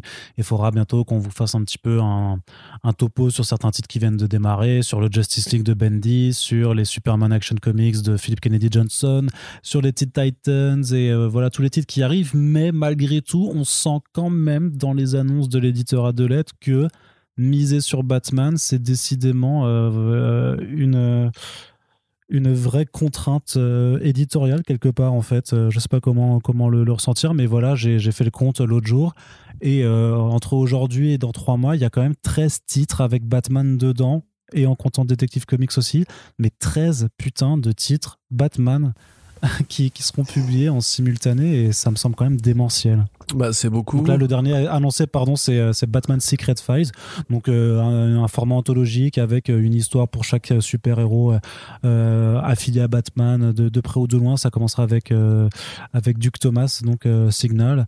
Ça se poursuivra avec Huntress pour le pour le numéro 2 et il y a aussi un Batman Catwoman spécial qui est annoncé. Alors on a envie d'être conciliant parce que c'est Tom King avec John Paul Leon, donc c'est plutôt cool. Mais malgré tout, ce surplus de Batman, il est quand même assez dingo. Ouais. Euh, tu non? Tu fais pas la blague? Tu fais pas la blague comme le chien de comme le chien de Mickey? Oui, oui. du coup, j'aurais dit non, c'est plutôt le chien de Mickey. Et du coup, t'aurais dit ah mais oui, c'est vrai. Après, j'aurais dit mais dingo, c'est aussi un chien. Bref. C'est ça. euh, ah, ça me manque le podcast en présentiel. Euh, bah, je pense qu'il faut pas tout mélanger. En l'occurrence, le Batman Catwoman Special. Euh, c'est effectivement Tom King, c'est aussi et surtout John Paul Leon, donc qui est l'artiste de Creature, Creature of the Night, Créature de la nuit en France euh, chez Urban. Euh, ça pour le coup, tu vois, j'ai du mal à me dire. En plus, c'est un one shot. J'ai du mal à me dire que c'est tiré sur la corde. C'est cool de voir que, que King euh, a envie encore une fois de régaler un peu euh, ses fans. Par contre, Secret Files, tu dis il y a trop de Batman, mais au demeurant, c'est pas forcément un problème qu'il y ait trop de Batman parce que c'est vrai que c'est l'univers le plus riche euh, et le plus travaillé. Ça, par contre, ça pourrait être un problème que ce soit le seul qui ait le droit à ce, à ce soin et à cette place et à cette, cette, cette amplitude justement de concept. Mais le problème, c'est que là, on est vraiment sur du déchet. Euh, Batman Secret Files, le, signal, c'était pas une bonne idée au départ déjà de faire ce personnage-là. Il a jamais, il a jamais brillé. Il a, il y a rien de bien sur lui. Euh, c'est juste une, une trace du run de Scott Snyder qui voulait laisser un héros à lui, qui a été arraché trop vite de We Are Robin, qui était une très bonne série au demeurant. Donc euh, ça, ça sert à rien les sidekicks, on les voit déjà dans d'autres séries. Il y a déjà plein de titres qui justement mettent en avant ce personnage-là. Si tu veux du Dick Grayson, tu as Nightwing, tu as les Titans. Si tu veux du Jason Todd, tu as euh, Future State Gotham. Il n'y a pas besoin en fait de tout ça. C'est plus ça qui, me chagrine au demeurant, parce que moi, je, pense que j'ai des peut-être des meilleures idées de série que ce que fait en fait DC avec Batman. Euh, là actuellement, c'est vrai que en plus c'est encore une anthologie. Euh, ça devient vraiment vraiment lourdingue. En plus, ça se voit quelque part. C'est-à-dire qu'au bout d'un moment, t'es obligé de te dire, vous faites des anthologies parce que ça peut rapporter plus gros, parce que vous n'avez pas à payer euh, tel artiste ou tel auteur sur trop de numéros, et nanana, nanana, ou alors vous payez que pour des histoires courtes qui, comme elles sont assez nombreuses, vous pouvez charger le prix, voire limite, vous faites des anthologies colorimétriques, ce qui fait que vous n'avez pas besoin de payer le coloriste quand la série est en noir et blanc. Donc je, moi j'en suis à un point, si tu veux, où vraiment, je sais déjà que je vais pas lire tout ça, que je vais pas donner la chance à tout ça parce que j'ai envie de lire plus que du Batman. Et quelque part, j'ai déjà ma dose de Batman dans plein de séries qui sont publiées de mois en mois. Il n'y a pas besoin, en fait, c'est ça, moi, qui vraiment me fatigue, mais, mais vénère. C'est-à-dire que si tu veux du Batman Tom Kingien, t'as déjà la série Batman Catwoman. Si tu veux ton Batman, ton Batman blockbuster à l'ancienne, t'as déjà ta série Batman de euh, James Tynion Ford. Si tu veux ton putain de Batman un peu social et moderne, t'as The Next Batman en numérique. Euh, si tu veux des, des, des, des, femmes de Gotham, t'as déjà aussi ce qu'il faut. Enfin, je veux dire, au bout d'un moment, euh, stop, tu vois, c'est, c'est, ça devient ridicule. Si, si vous n'arrivez pas à, à faire la promotion, la promo de vos personnages, de vos autres personnages, dans ce cas-là, arrêtez, créer, comme j'ai déjà dit, la Batman Company, qui fera un truc séparé de DC Comics pour que DC Comics soit pas emmerdé avec cette espèce de, de cannibalisme permanent, où en fait, t'as vraiment l'impression que les mecs juste, ils ont renoncé à faire des trucs bien avec, euh, mais j'en sais rien, tout à l'heure on parlait de Hellblazer. Mais Hellblazer, c'est une franchise, nom de Dieu. Il y a une série qui arrive avec euh, avec JJ Abrams à la prod. C'est maintenant qu'il faut le travailler, Hellblazer. C'est maintenant qu'il faut des titres Hellblazer, qu'il faut mettre en avant cette ligne dark qui, comme elle est, elle touche le fantastique et l'horreur, peut parler à un plus grand public que juste les fans de super-héros. Ça, c'est un truc qu'il faudrait travailler, par exemple. Euh, les personnages comme Harley Quinn, on les a déjà beaucoup vus. Par, on peut on peut on peut se passer, je pense, d'avoir une Harley Quinn aujourd'hui en 2021, une ongoing, une ongoing pardon Harley, ou alors pas euh, sous ce format actuel il y a plein de trucs à faire. Et effectivement ouais mais là on avait fait un Back VO récemment. Euh, Batman the Detective. Ok c'est Tom Taylor. Ok c'est Kubert euh, Adam ou Andy je sais plus. Mais ça sert à rien. Enfin tu vois c'est une série agréable ça sert à rien. À la limite faites-en un graphic novel euh, ce qui prendra moins de place dans, dans, dans, dans les kiosques que de faire encore une fois un single issues. T'as combien de Batman qui t'as 13 Batman qui sortent tous les mois sans les sidekicks et sans les titres avec les les, les, les, les antagonistes? Donc à un moment donné, euh, moi, je, franchement, je suis en train vraiment de fatiguer. Ça servait à quoi de faire un relaunch? Ça servait à quoi de faire un relaunch où tu mets en avant la diversité de tes titres pour au final refaire ce que tu faisais depuis des années avec le New 52 euh, voilà je suis je suis en, je suis en colère là t'as vu je suis très énervé. Mais euh, non mais du coup voilà moi dans, dans l'ensemble je, je retiens rien euh, de ces annonces de Batman je sais très bien ce que je vais lire et ça va se résumer à 5 ou 6 titres maximum. Et encore, je suis, je suis plutôt généreux.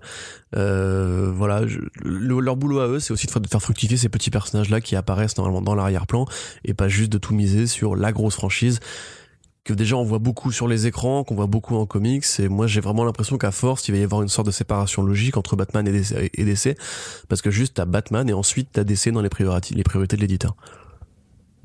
Ouais, mais tu sais bien qu'ils le feront jamais, ils vont jamais se séparer. Hein. Non, non, mais ce que je veux dire, c'est que à un moment donné, il va falloir quand même gérer ce problème-là. Euh, tu prends par exemple, je l'ai déjà dit, mais genre par exemple, tu prends Nintendo.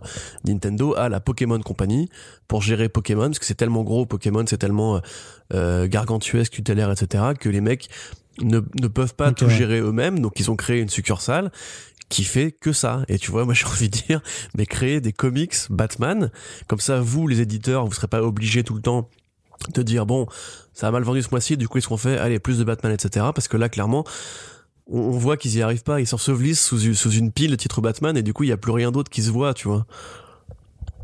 Ouais ouais. Moi je vois ce que tu veux dire. Voilà. Effectivement. C'est mon avis sur la question.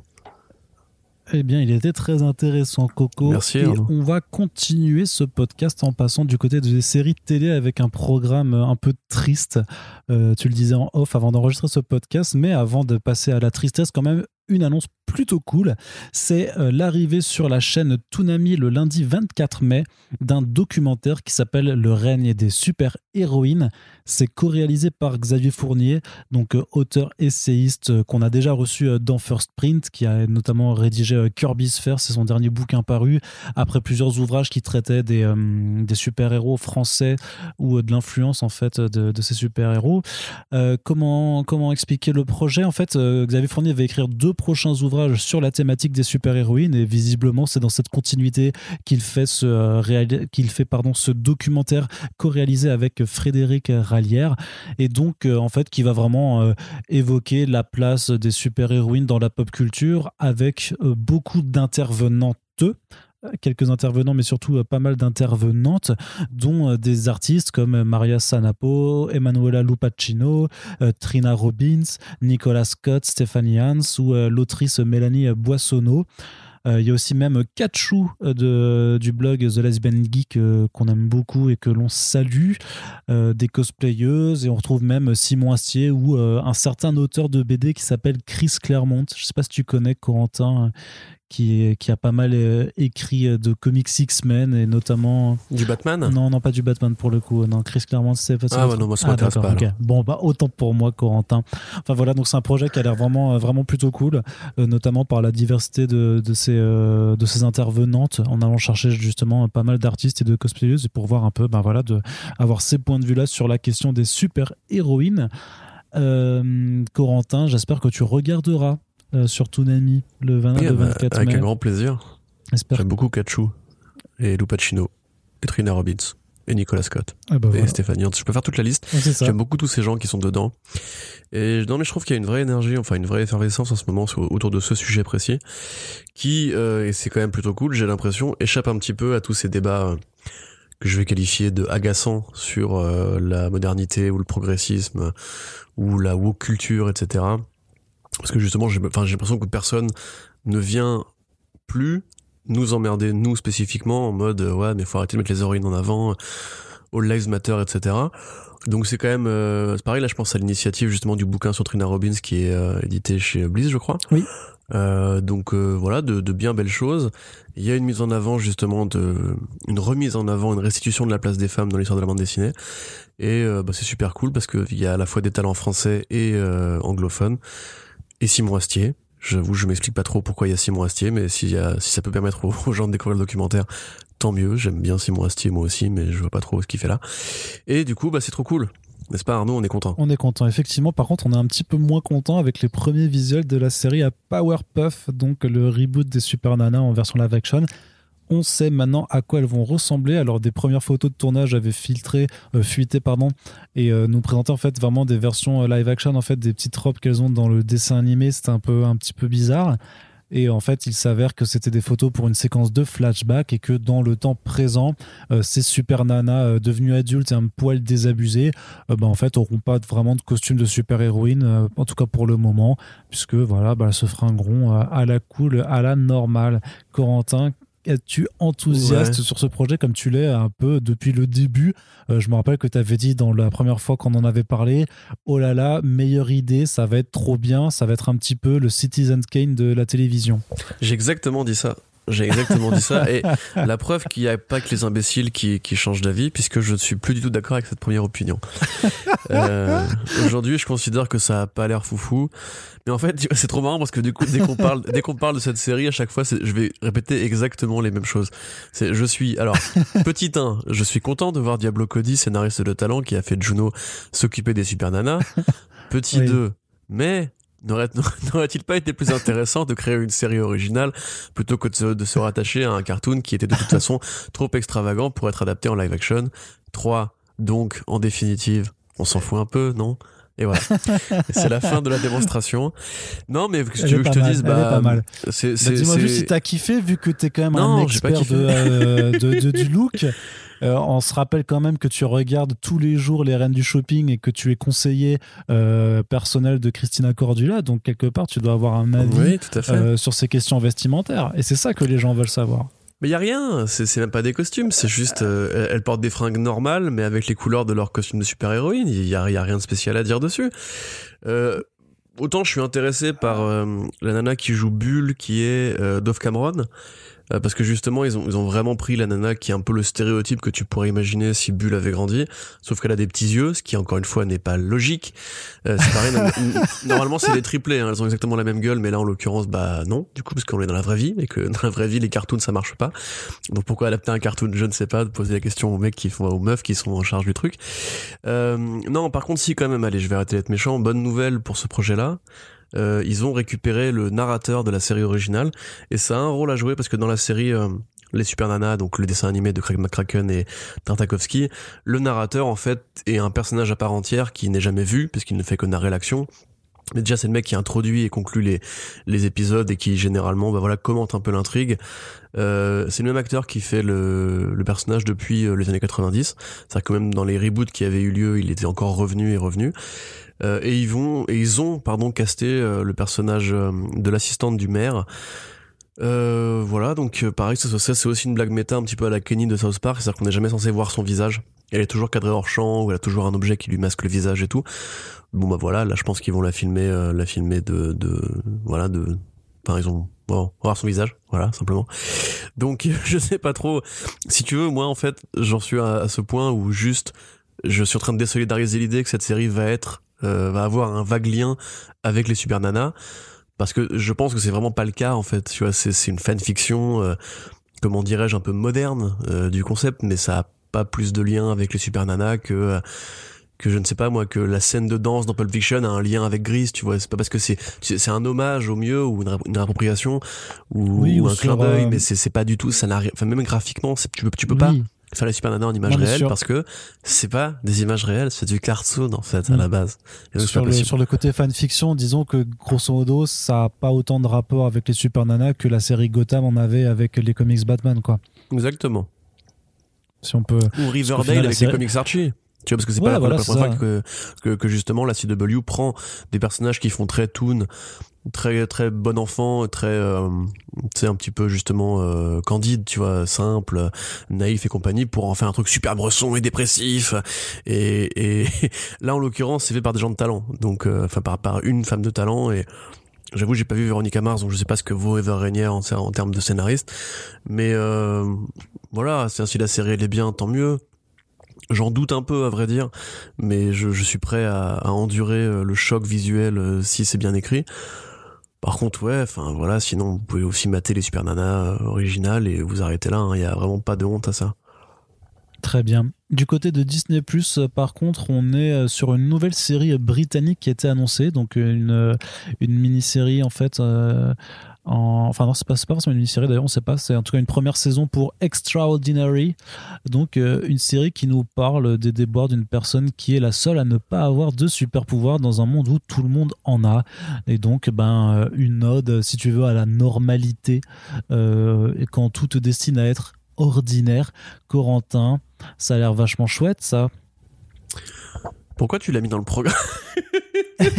Pourquoi tu voulais absolument parler de ce truc Non, en fait, Euh, je, je voulais, je voulais angler sur le fait que le concept fait quand même rappel vachement un, un truc comme Top 10 par exemple, et que en fait, c'est pas la première fois que Disney Plus a l'air de s'inspirer euh, de façon très euh, importante dans des comics déjà existants pour en faire ses propres créations euh, entre guillemets originales.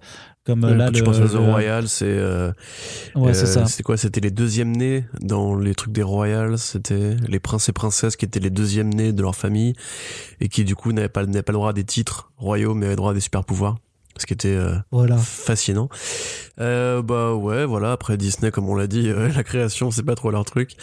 Mais hum, je sais pas. Là, en l'occurrence, c'est il est peu probable que ça ait, que, que le lien avec Top Ten aille au-delà de ça. Là où Ah pour oui, le coup, euh, oui, oui, euh, les, l'Extraordinary Second Sons ou je sais pas quoi, c'était vraiment un plagiat bête et méchant de The Royals. Donc euh, ouais, bah pareil, hein, je vais peut-être liser Top 10 et n'allez pas voir les séries, les séries originales de Disney+. Non mais je sais pas, je trouve que c'est très bien. Franchement, j'ai pas entendu parler, donc euh, je- j'ai pas vraiment d'avis dessus. Mais euh, ouais, peut-être qu'il y a des procès qui se perdent. Mais tu te souviens d'ailleurs, on avait euh, on, on avait hâte Rob Williams pour The The Second Sons machin là, et Ouais. il nous avait dit ah ouais effectivement ça ça ça ressemble un peu.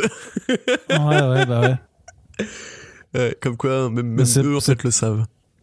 Ouais, c'est ça, mais c'est pas comme s'il avait euh, moyen de faire quoi que ce soit en fait, tu vois. C'est. euh, Ah bah les Oui, avocats est-ce de que- que- hein. que- Ouais, c'est ça. Parce que je notais en plus dans, dans l'article que j'avais fait par rapport à cette série, c'est que non seulement ça me fait un peu penser à ça, mais en fait, il y a même un, un court métrage de deux frères qui s'appellent Juan Orozco et Esteban Orozco qui est sorti en 2014 qui s'appelle Singular, où par contre, c'est vraiment exactement le même délire. C'est un mec qui a pas de super pouvoir dans un monde où il y en a. Et euh, donc là, en fait, euh, ça, ils axent sur le côté euh, comédie un petit peu british. Euh, Il y, a quand même la, showrunner de, Killing Eve qui est derrière avec sa, compagnie de production. Donc Killing Eve, c'est une série qui a, des, très bons, très bons euh, retours critiques. Et c'est écrit par euh, Emma Moran, qui est une nouvelle scénariste qui, démarre en fait, qui apparemment a de très bons échos. Donc il y a quand même des, arguments un peu qualitatifs d'un côté. Et en même temps, l'inspiration, hein, elle n'a pas eu cette idée toute seule. Quoi. Enfin, je trouve ça trop bizarre. Bon après c'est pas non plus un truc mesure. super original d'imaginer. Si, c'est hyper original, c'est hyper original. Personne Excuse-moi. l'avait jamais fait avant, tu vois. Donc, Mais euh, quand si, même. ça a déjà été fait avant. Enfin. Mais non, jamais, jamais. D'accord, ok, excusez-moi, je croyais. Voilà. Par contre, Merci de m'avoir euh, corrigé. pour- oui, bah, de rien. Pour en finir avec Disney une première annonce de casting pour euh, Oui, mais de rien. Pour- pour la série euh, Secret Invasion. Alors. Oui, euh, alors ce sera Olivia Colman qui est euh, courtisée. Actuellement, elle n'a pas signé, mais on imagine que c'est juste une question de zéro, puisque c'est rare que des gens disent non à, Disney Marvel. C'est vraiment, on parle, on parle quasiment que de ça. Hein. Disney Marvel, on, se- demande s'il n'y a pas une sorte d'entonnoir culturel. Euh, donc. actrice euh, britannique de grand talent euh, qui a fait notamment bah, la série Fleabag, qui a fait le film euh, The Favourite dans lequel elle joue la reine d'Angleterre. Un rôle pour qui lui a valu l'Oscar du meilleur second rôle. D'ailleurs, son discours est encore sur YouTube et il est juste génial. C'est une nana qui est beaucoup trop humble et beaucoup trop talentueuse et beaucoup trop drôle. Donc, bah voilà, euh, on sait pas ce qu'elle va foutre dans la série Secret Invasion. On sait qu'il y aura Kingsley Benadir, je crois, qui jouera le méchant qui qu'il soit, a priori un scroll. enfin, a priori, on n'en sait rien en fait, mais ce sera probablement un scroll. Donc moi, comme j'arrête pas de le dire, soit le super scroll, soit l'empereur scroll de 7. Euh, voilà, qu'est-ce que tu veux que j'ajoute à ça? Euh, C'est une grande actrice. La série reste un projet assez curieux pour le moment, puisque quoi qu'il ait été teasé assez régulièrement euh, chez Marvel Studios pour Spider-Man Far From Home et pour WandaVision, c'est compliqué d'imaginer qu'ils adaptent fidèlement Secret Invasion en l'état juste parce que le projet est pas compatible avec l'état du monde Marvel actuel et que en plus bah, la façon dont les scrolls ont été introduits dans Captain Marvel n'est pas cohérente avec euh, les scrolls de l'univers Marvel classique. Donc voilà, point d'interrogation. En tout cas, ça arrive. Voilà. Très bien. Mais et tu sens, tu vois, je, je, fais exprès ce moment de, de, flottement un petit peu pour, euh, pour te faire ressentir tout, euh, tout le bien que je pense également de, de ce projet. Ouais. je, je, je, le ressens. En, fait, j'ai. En fait, c'est juste que par rapport à ce que c'est Secret Engine en comics, ça, aura tellement rien à voir que en fait, ça me saoule juste qu'il l'ait appelé comme ça, tu vois, pour, euh, pour parler de. Franchement, à, voir ce que ça donne, mais euh, si c'est aussi proche du, concept, euh, tu sais, Meet the Scrolls que, que ce dont j'ai l'impression que ça va être, bah, vous auriez dû l'appeler Meet the Scrolls en fait et pas Secret Invasion, mais. Moi, j'ai envie de te dire que si c'est aussi proche du comic Secret Invasion que le film Civil War était proche du comic Civil War, bah, je pense que je suis pas chaud en fait. Tu vois, parce qu'au bout d'un moment, c'est triste à dire, mais vous avez créé un univers partagé, vous savez pas vraiment comment l'utiliser. À la limite, j'aurais été prêt à patienter 10 ans pour Secret Invasion, si tant est que ça, que ça a été bien. Euh, là, pour le coup, même juste le format Disney+. Après, c'est parti, je suis vraiment très salé sur euh, Falcon et Winter Soldier, donc peut-être que je suis déjà un peu déçu. Euh, si Loki redresse la barre, si les mecs arrivent à faire vraiment de la, de la série télé, en fait, de bonne qualité, euh, ils peuvent faire une sorte de V, tu sais, la série V, où pareil, il y avait des envahisseurs sur Terre qui avaient pris forme humaine et tout. Peut-être que ça aurait un intérêt, mais là actuellement j'ai vraiment de moins en moins confiance en Marvel Studios. Et euh, bah, ça m'embête un peu un peu pour, pour Marianne Bendis quand même qui avait fait effectivement un truc qui était resté resté, dans l'histoire récente de Marvel avec cette cette BD là mais on verra bien soyons peut-être un petit peu optimistes ouais donc c'est voilà. Captain hein, qui, qui, qui, qui, montrait en fait du coup que plein des héros qui étaient sur Terre en fait étaient euh, des Skrulls euh, en, en disguise. Euh, et donc voilà, c'était euh, l'ensemble des héros de Marvel qui devaient lutter contre euh, cet envahisseur. Ce qui a permis de justifier plein de trucs rétroactivement avec des redcons de en fait lui c'est un scroll, lui c'est un scroll, lui c'est un scroll aussi, t'inquiète, tout le monde tout va bien. et qui avait permis d'avoir quelques très bons chapitres d'à côté à l'époque où les tie étaient vraiment qualitatifs, hein, puisqu'il y a ben notamment le, le, le, passage Black Panther de Secret de de Jason Aaron, là, qui, est, qui est mortel de chez Mortel. Et euh, ben, on n'aura clairement pas ça, a priori, en euh, petit écran, ce qui nous permet de vous rappeler une fois de plus, comme des vieux cons, d'aller lire les comics. Et on enchaîne avec la partie cinéma qui viendra conclure ce front page. Euh, les déclarations d'Ed Brubaker sur le cas Winter Soldier sont assez tristes, Corentin. Tu fais exprès, là. Tu l'as fait exprès, là. Pardon. T'as fait ouais, Brubaker, là. J'ai peut-être fait exprès.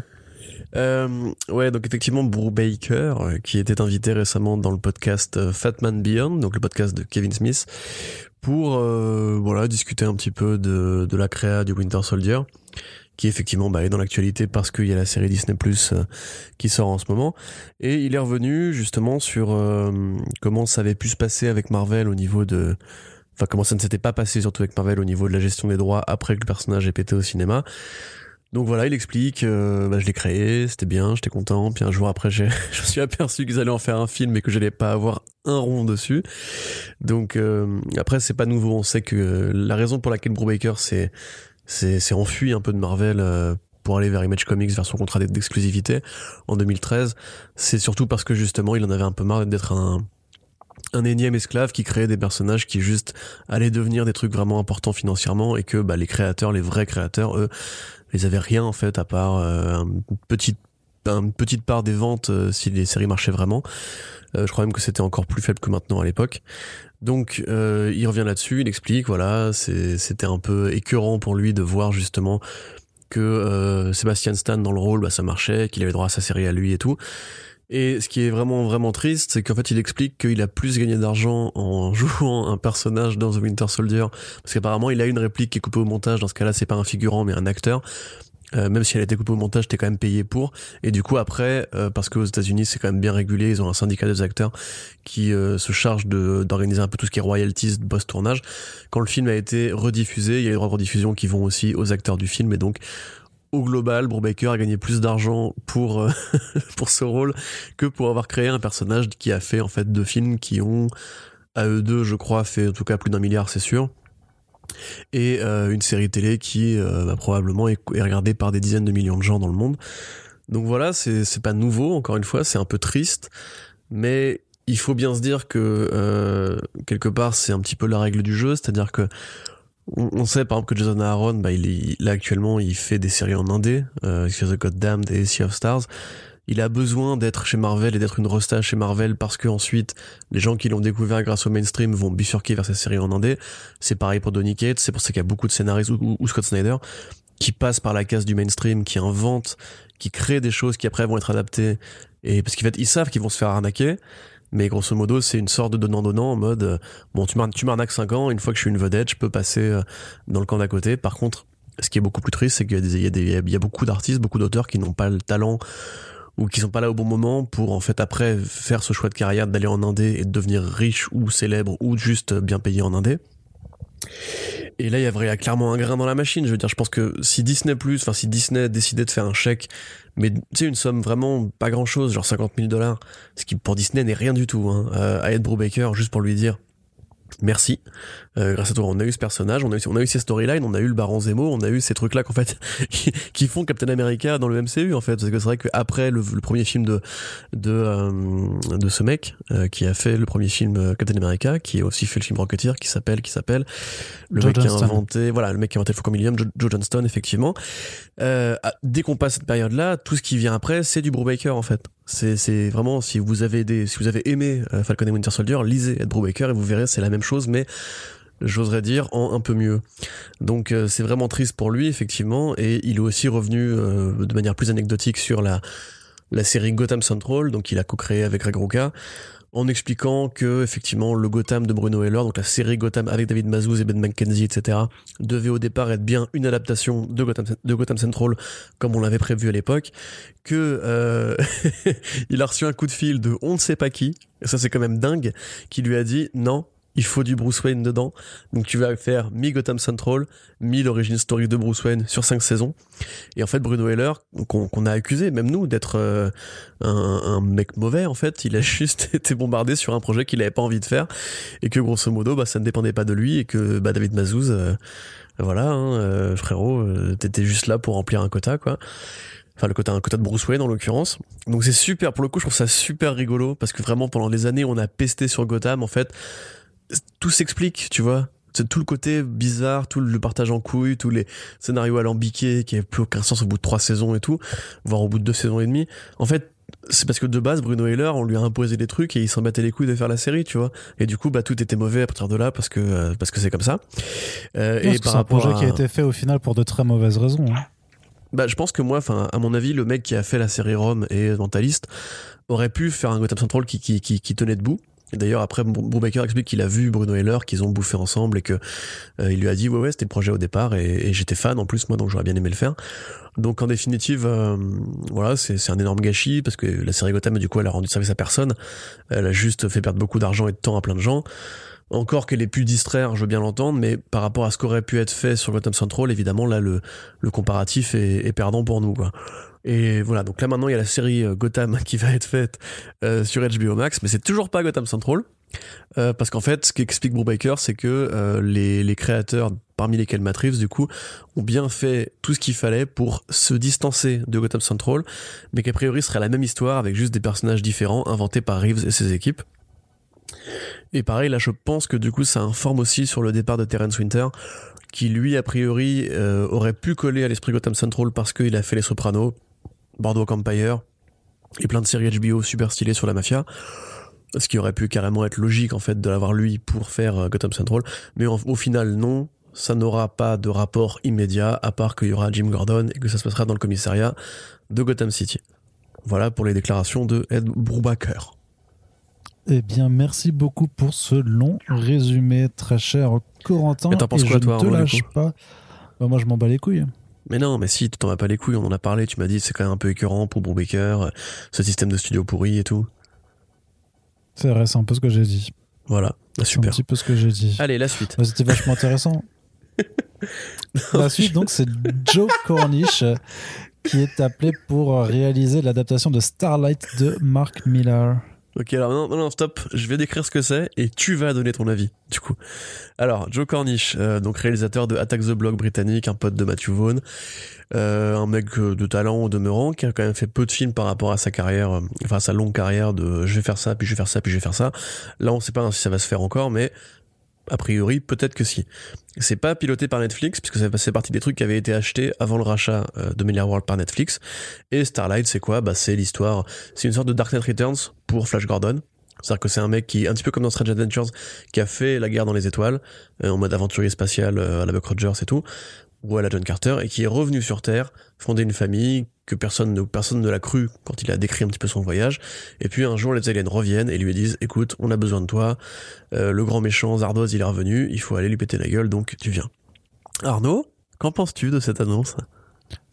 Eh bien, je suis plutôt content par rapport au réalisateur parce que même si j'ai pas vu euh, Attack the Block, euh, hélas, euh, par manque de temps, ben je sais qu'il a plutôt bonne bonne presse en tout cas et clairement c'est un projet, c'était un film qui, qui m'a toujours attiré, bah, pour son casting également. Donc je suis plutôt content de le voir adapté. Je suis content que ce soit pas Netflix qui s'en charge puisque bah, par rapport aux adaptations de comics de Netflix de façon générale, je n'ai pas forcément une confiance absolue dans le projet. Par contre, Corentin, figure-toi que Starlight, euh, c'était sur le stand d'Image, notamment à New York, euh, qu'on m'avait offert les, trois premiers numéros. Donc c'est par, euh, c'est Mark Miller et Goran Parlov, c'est ça hein? Goran Parlov, ouais, tout à fait. Ouais, mais je n'ai, j'ai, toujours pas pris le temps de le lire, donc je peux pas te dire si je suis enthousiaste sur le, projet puisque je ne, je n'ai pas lu les comics comme, comme franchement, franchement ça se lit vraiment une demi-heure. Hein. C'est vraiment très très simple et c'est pas le meilleur scénario de Millard, mais par contre c'est que le, style de Goran Parlov amène énormément à, ce côté justement Strange Adventures. Si t'as aimé Strange, Adventures, c'est un peu la version blockbuster un peu débile et très très très légère. Ok, très bien. Bah écoute, j'ai regardé ça. Toi, du coup, t'es plutôt enthousiaste aussi Bah oui, moi j'aime bien Joe Cornish. C'est vrai que j'ai pas vu son dernier truc là sur le roi. Euh, il a fait un truc sur un, roi d'Angleterre, je sais plus comment ça s'appelle. Mais Attack the Block, c'était vachement bien, tu vois, si.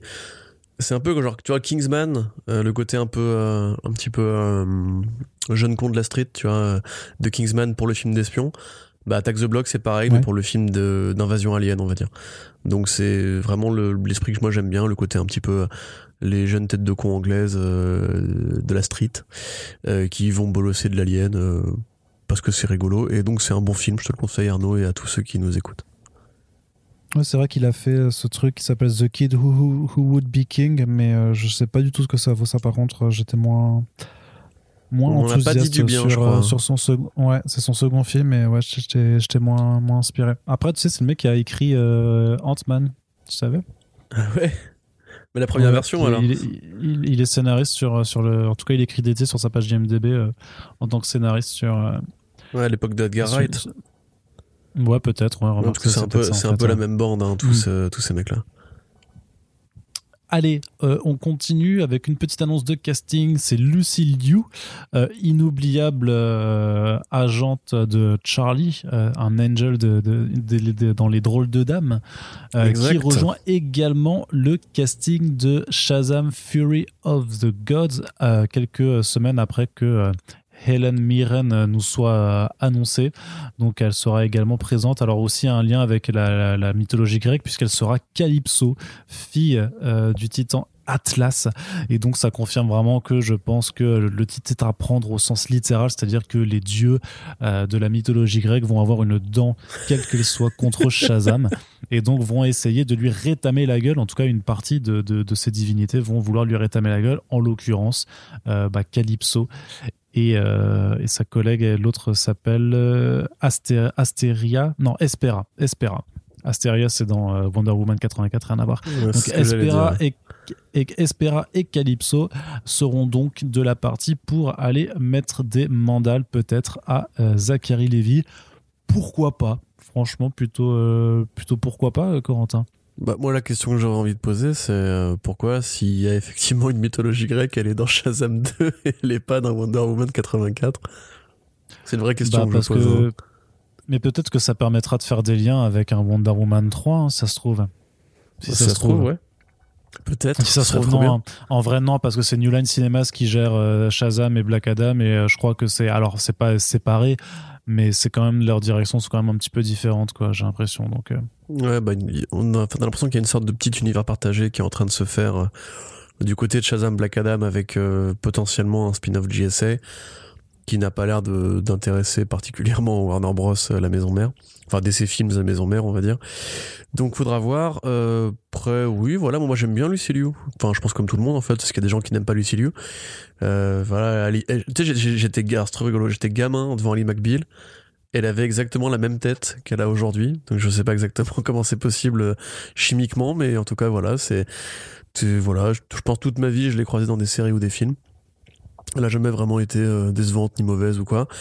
Donc je suis super content. Effectivement, comme tu dis, euh, mater Charlie's Angels 1 et 2 de McGee parce que ça vieillit super bien. Et c'est un petit peu euh, ce qu'aurait pu être Fast and Furious si ça avait été écrit par des gens intelligents. Donc voilà, matez ça. C'était un petit scud en loose day, comme on dit. Et eh oui.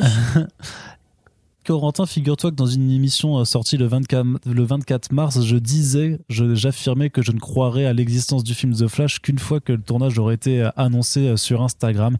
Eh bien, c'est désormais chose faite. Andy Muschietti a, officialisé le début du tournage de son film avec un logo updaté, mais qui ne change pas fondamentalement les choses, puisqu'il s'agit toujours d'un éclair jaune sur un fond rouge, ce qui n'a pas empêché certains médias américains de faire un article dessus. Comme Shazam euh, Puisque. Comme oui, comme Shazam quelque part, effectivement, mais, mais pas complètement, pas complètement. Mais du coup, on peut faire un article. Quelles sont les différences entre les éclairs de Shazam et de The Flash? Est-ce qu'il y aurait un euh, univers partagé derrière? Celui de Shazam, il est plus en forme de flèche, et celui de Flash, c'est plus une sorte de S euh, nazi. Ok, Corentin. c'est vrai. C'est vrai, c'est le clac clac clac, tu vois, c'est le côté l'éclair qui ressemble à un S quoi, alors que sur Shazam c'est plus une flèche qui part du haut de son corps et qui pointe vers euh, vers le bas, du coup. Euh, vers le zizi. du coup, c'est pas mal. Donc c'est soit zizi, soit nazi. Enchaîne, enchaîne. C'est vraiment génial. Enchaîne Arnaud, vas-y. Non, c'est-à-dire que le, le, le, projet m'intrigue toujours autant, puisqu'il y a toujours ce délire de Michael Keaton, d'ailleurs, qui a confirmé, euh, confirmé qu'il reprendrait bien son rôle de Batman de, des films de Tim Burton dedans. Donc il y a, y a un, un, compositeur pour l'OST qui s'est ajouté également. On sait que c'est euh, John Deji Desjardins qui va reprendre les effets spéciaux, et c'est lui qui faisait notamment bah, les effets spéciaux sur euh, les films de Zack Snyder. Donc il y aura une certaine continuité, je dirais, artistique slash visuelle pour la représentation des pouvoirs de la Speed Force, mais c'est quand même un film qui, voilà, qui se met en branle sept ans après son annonce initiale. Donc c'est, il y a quand même tout un feuilleton qu'il faudra retracer euh, quand le film sera un peu plus proche de sortir. On rappellera un petit peu tout ce qui s'est passé avec euh, cinq euh, réalisateurs qui se sont enchaînés dessus de mémoire plusieurs euh, il y a même un moment Ezra Miller et Grant Morrison qui ont qui étaient en bataille avec deux autres avec les scénaristes de Spider-Man Homecoming pour proposer une version de script. Enfin vraiment ça a vraiment été un bordel. Corentin est-ce que tu penses qu'il y aura pas un, un contre-coup que le tournage va pas capoter est-ce que ce film va vraiment sortir? Tu, tu, juste, tu dis les, scénaristes de Spider-Man Homecoming, mais c'est aussi les mecs de Comment tuer son boss, hein, qui devaient euh, à un moment donné écrire le script. Et un truc que j'avais dit dans le podcast Wonder Woman 84, c'est euh, euh, j'ai l'impression que Warner avait plus ou moins décidé de s'orienter vers ce côté un peu nanar euh, de films pseudo rigolos qui font rire personne, mais qui voilà qui jouent sur le, le ressort comique. A priori, c'est ça qui aurait énervé euh, Miller, qui peut-être aurait eu gain de cause, on sait pas, il faudra voir le film. Euh, moi, comment dire? Non, j'ai assez confiance, mais enfin, j'ai pas envie de dire que j'ai confiance dans le projet. J'ai confiance dans la faisabilité de ce film-là, cette version du film-là, parce que justement, quand tu vois en fait un petit peu ce qui, enfin, ce qui gravite autour de la prod, justement, John Desjardins, bah c'est voilà, c'est un mec qui a beaucoup bossé chez Warner. Je pense pas qu'il fait, qu'il fasse peur à grand monde. Le compositeur, c'est Benjamin euh, Wolfish, qui est le mec qui avait déjà travaillé avec euh, Muschietti pour Warner sur sa 1 et sa 2. Donc, euh, en fait, ça, ça ressemble vraiment à un projet de routine, tu vois à part ce côté. Euh, et pourtant, c'est euh, pas de la routine parce que cette histoire de, multivers et tout ça, c'est quand même, c'est quand même pas anodin. Bah ça, en fait, franchement, j'attends de voir. Je, sais pas. Il y aura Supergirl. Non, mais attends, c'est dans un film The Flash où il y a quand même deux Batman, puisqu'il y a Ben Affleck qui sera aussi de retour, et en plus on introduit Supergirl, donc interprétée par Sacha Caillé. C'est, c'est pas, c'est pour moi, c'est vraiment tout sauf un projet de routine. Hein. Mais est-ce que c'est pas une, juste une Supergirl du multivers? Tu vois, est-ce que c'est pas juste la Supergirl de la Terre où il y aura eu Flashpoint? Euh, Franchement, moi, j'en sais rien. Si tu veux, je, je, je, pars pas gagnant avec les films Warner actuels parce que, bah, parce qu'au bout d'un moment, euh, il y en a marre. Tu vois, t'as envie juste de dire euh, arrêtez. Rebooter, non, non, non, changer. y en a marre, c'est Malabar, c'est pas Warner. Tu, tu confonds à chaque fois, c'est euh, c'est compliqué. Ah, tu fais chier, franchement. franchement, elle était pas mal. Franchement, elle était pas mal du tout. Et il y a aussi, justement, voilà, cette espèce de point d'interrogation entre, euh, entre Disney qui va faire euh, le Multiverse of Madness avec Sam Raimi. Euh, Quel enfer, ça, putain.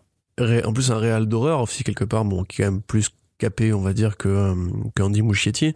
Et Muschietti, c'est aussi un mec qui, qui sait faire du film de commande. Oui, vas-y.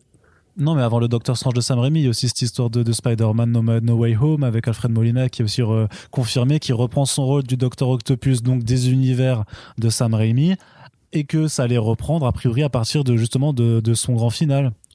Quand il se noie, enfin quand, quand, il se sacrifie dans la rivière, en fait, il va être euh, limite genre sauvé à ce moment-là, quoi. Mais ça, ça, ça, ça, par contre, je trouve ça, je trouve ça juste débectant. euh, à, à, mon sens, faire ça, Bon, déjà, c'est du coup annulé Spider-Man 3, ce qui est pas propre euh, pour le mec qui l'a fait et les quelques qualités qu'on peut trouver à ce film-là, qui au demeurant est un meilleur film que beaucoup de Marvel Studios.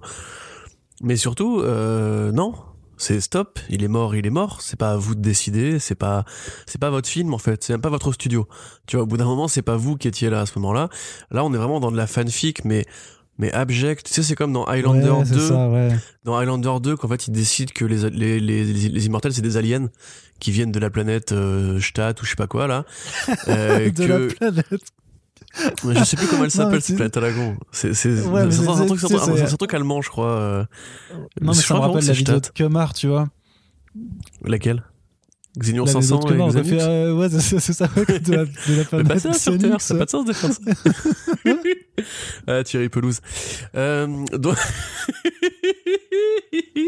donc euh, tu vois, entre ça, donc entre Spider-Man 3, euh, entre Doctor Strange 2 et entre ce Flashpoint là, je suis vraiment vraiment pas serein dans la façon dont ces studios là vont aborder le reboot.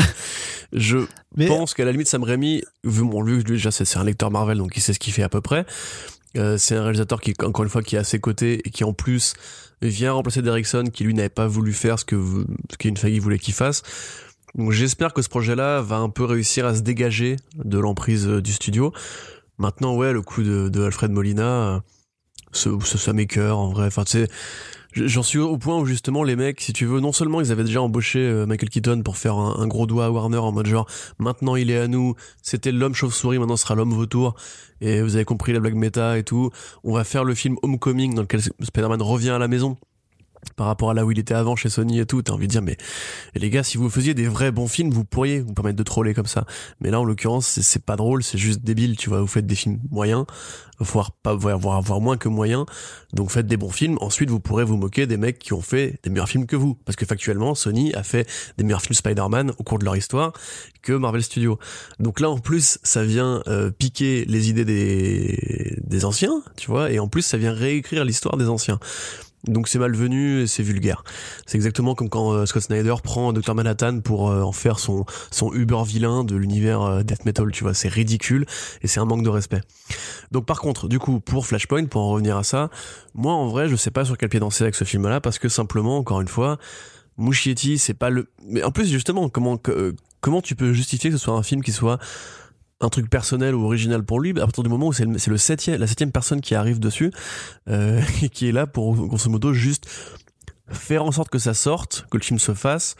À mon avis, il va juste tenir la caméra et obéir aux 10 000 directives qu'on lui a données, parce que si on a viré autant de gens pour ce film, c'est bien que des directives ont été données. Tu vois ce que je veux dire? Oui, non, tu, vois, ce que je veux dire Donc, euh, du coup, ça va probablement dire que le film, il va être là pour euh, exécuter un truc particulier, qui va être le flashpoint et le reboot de cet univers-là, et il faudra que Muschietti se débrouille au milieu de ça pour raconter une histoire et pour donner envie aux gens de revenir pour The Flash 2. Donc, euh, je suis vraiment très curieux. Je sais pas du tout comment, enfin, ce que, ce que ça va rendre. Et bah, pour Doctor Strange et pour Spider-Man, j'ai absolument aucune foi en John Watts. Et par contre, je suis très curieux de voir comment Sam Raimi, qui quand même revient au cinéma après 8 ans sans bosser, va euh, se démerder. quoi. Très bien, Corentin. Euh, une petite nouvelle en plus sur le film euh, Comment je suis devenu super-héros de Douglas Attal, qui Douglas qu'on avait reçu pour les. Alors, je sais plus, c'était je crois que c'était pour le calendrier de l'Avent. Euh, oui, effectivement, pour le calendrier de l'Avent, il était venu vous parler de Promethea. Et euh, bah, du coup, son film a été décalé. Il devait sortir en décembre. On avait un podcast de prévu à ce moment-là. Puis ça a été décalé à avril, puis mai. On avait toujours un podcast de prévu à ce moment-là. Et puis du coup, bah, il arrivera en juillet finalement sur Netflix. Et on aura toujours un podcast de prévu à ce moment-là. Mais voilà, ça fait, ça fera presque un an au total de, décalage par, rapport au film qui devait sortir en octobre, je crois, à, la base. Et et euh, en octobre 2020. Et ben, sur Netflix, moi je suis triste, franchement, parce que du coup j'ai eu la chance de le voir au Cinoche, euh, donc en, projection presse. D'ailleurs, à l'époque, c'était une projection presse, tout ce qu'il y a de, plus normal. Et euh, bah, c'est bien. Donc, en grosso modo, c'est l'adaptation d'un bouquin de Gérald Bronner qui s'appelle Comment je suis devenu super-héros, mais qui est assez librement adapté, puisque l'action notamment se délocalise de New York pour être située dans Paris. Et donc, Pio Marmaille incarne un, flic qui enquête, en fait, sur un trafic d'une drogue qui donne des, des super-pouvoirs à ceux qui la prennent ceux qui l'apprennent, pardon. Et euh, en fait, pour mettre euh, fin aux agissements du, type qui est derrière tout ça, puisque grosso modo, ce qui se passe, c'est que des personnes qui ont des super pouvoirs se font assassiner, euh, leur, leur sang est récupéré et transformé en fait en, drogue de, synthèse. Et donc, il fait appel à, à d'anciens collègues super-héros pour, pour l'aider euh, là-dedans. Et donc, il y a un casting qui est plutôt sympathique, puisqu'en plus de Pio Marmaille, on a, euh, on a Leila Bekti, on a Swan Arlo, on a Benoît Poulvord et on a euh, Vima Laponce. Donc, vraiment, un ensemble d'un casting qui est vraiment convaincant dans un univers qui est plutôt bien fichu pour un premier film qui se passe en flux, qui est une production française dans le registre un peu super-héroïque, qui vraiment qui arrive à mêler, si tu veux, le, polar à la française, on va dire, avec cette touche de super-héros qui vraiment méritait, à mon sens, d'être découvert en salle. Donc, un peu triste, enfin, franchement triste d'ailleurs que ça puisse pas sortir en France euh, parce que j'imagine que Warner Bros France Warner Bros a un agenda qui devient tellement chargé avec tous ces mois de, de, fermeture qu'il y a logiquement comme c'est le cas d'ailleurs aux États-Unis aussi avec les films qui sortent euh, directement sur HBO Max, euh, voilà, bah voilà le, rapatriement sur des plateformes. Et après, je me dis que quelque part, connaissant le public français un peu tête de con parfois qui, euh, qui aurait tendance à mépriser euh, tout ce qui est euh, français avec inspiration américaine peut-être que cette partie du public qui serait pas qui ne se serait pas déplacé en salle bah, ira regarder jeter un œil au film sur Netflix et ça lui ouvrira en tout cas les portes d'un plus grand public à l'international également. Donc je dirais que je suis mi figue mi raisin mais quand même vachement plus pour le coup plus raisin quoi. Pas très pas très content de, de voir Netflix récupérer la chose. Corentin toi tu t'en fiches. Non, non, pourquoi je m'en fiche? Pourquoi tu dis que je m'en fiche? Je, sais pas, j'ai envie de dire, ça, dire, ça comme ça. Pourquoi tu dis que, je m'en fiche? C'est pas vrai, je m'en fiche pas du tout. Pas parce que tu, parce que toi, t'as déjà vu le film et que t'as plus interviewé euh, Douglas Attal que je suis, moi, ça m'intéresse pas. C'est pas vrai, non Tu mens. Non, euh, bah, j'aime bien en plus moi Pio Marmaille que j'ai vu dans les excellents films euh, Burger Quiz saison 2 et Burger Quiz saison 3 et euh, dans l'excellente l'excellent film avec le Père Noël là avec un Chabat. Mais euh, non, si tu veux, j'essaie juste de me dire que quelque part, c'est peut-être une opportunité pour pour euh, Douglas Attal justement de proposer son film à l'international, puisque le tweet qu'il a fait dessus, il explique que c'est une sortie mondiale, si j'ai bien tout compris. Ouais. Euh, parce que Netflix est un groupe mondial, donc ça peut-être que ça pourra aider à à ce que ce soit une petite curiosité pour les Américains qui sont aussi abonnés à Netflix, rappelons-le. Par contre, tu dis Warner Bros France, c'est pas leur faute et compagnie. Bon, Warner Bros. France, c'est quand même les mecs qui justement ont décidé de mettre euh, Godzilla Kong en VOD alors que c'est le film qui a fait le meilleur démarrage et la meilleure performance oui, oui. de toute la période Covid. Euh, Bien entendu, mais ce que je veux dire, c'est qu'il y a des. Mais non, mais attends, mais si les cinémas, parce que là, pour l'instant, je suis désolé, mais euh, de, mon point de vue et de ce que l'on sait actuellement, alors on enregistre ce podcast, les cinémas vont pas rouvrir avant fin mai, enfin avant mi-mai, tu vois. Et euh, je suis même pas sûr qu'ils arrivent à ouvrir mi-mai.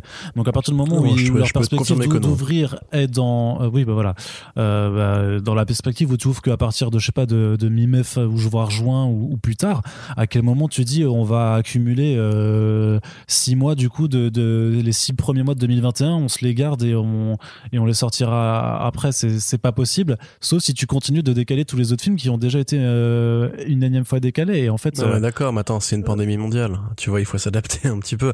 Là, j'ai envie de dire que si les mecs ont été patients jusqu'à avril 2021, ils peuvent être patients encore quelques quelques huit semaines euh, par bah, là. Oui et, non, oui et non, mais le truc c'est que Warner est pas tributaire de la gestion de la pandémie sur le territoire français. Et à un moment, vu comment ça se passe chez nous, il y a par rapport au fait que c'est quand même euh, qu'ils essayent aussi maintenant que le cinéma essaie d'avoir des sorties euh, plus ou moins simultanées ou sans, sans, trop de décalage bah c'est pas possible en fait d'avoir un calendrier où d'un coup c'est une chose c'est une chose mais il y a d'autres films que tu peux envoyer à l'abattoir entre guillemets que Godzilla vs Kong qui justement le seul intérêt de ce très mauvais film c'est d'être vu sur un grand écran. Moi je l'ai vu sur une télé voilà parce que encore une fois je l'ai déjà expliqué parce que Warner Bros. Monde décide de faire ce choix stupide et qu'on le voit en plus qui est destructeur parce qu'ils auraient peut-être fait encore plus d'argent s'ils l'avaient pas mis à dispo sur HBO Max.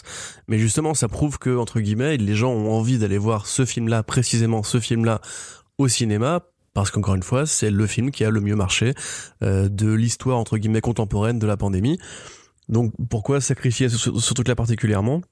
Je pense que ça fait plus de sens de sacrifier euh, comment je suis devenu super-héros parce que comme tu dis effectivement c'est une proposition de genre euh, avec des moyens en France et on sait tous comment le public réagit à ça en général. Quand c'est pas une comédie, de toute façon, le public a généralement du mal à, à adhérer aux propositions un peu de genre en France. Euh, Peut-être à la limite l'horreur serait non, mais non, c'est pareil. En fait, il y avait même plus beaucoup de films d'horreur qui sortent au cinéma fait en France, etc.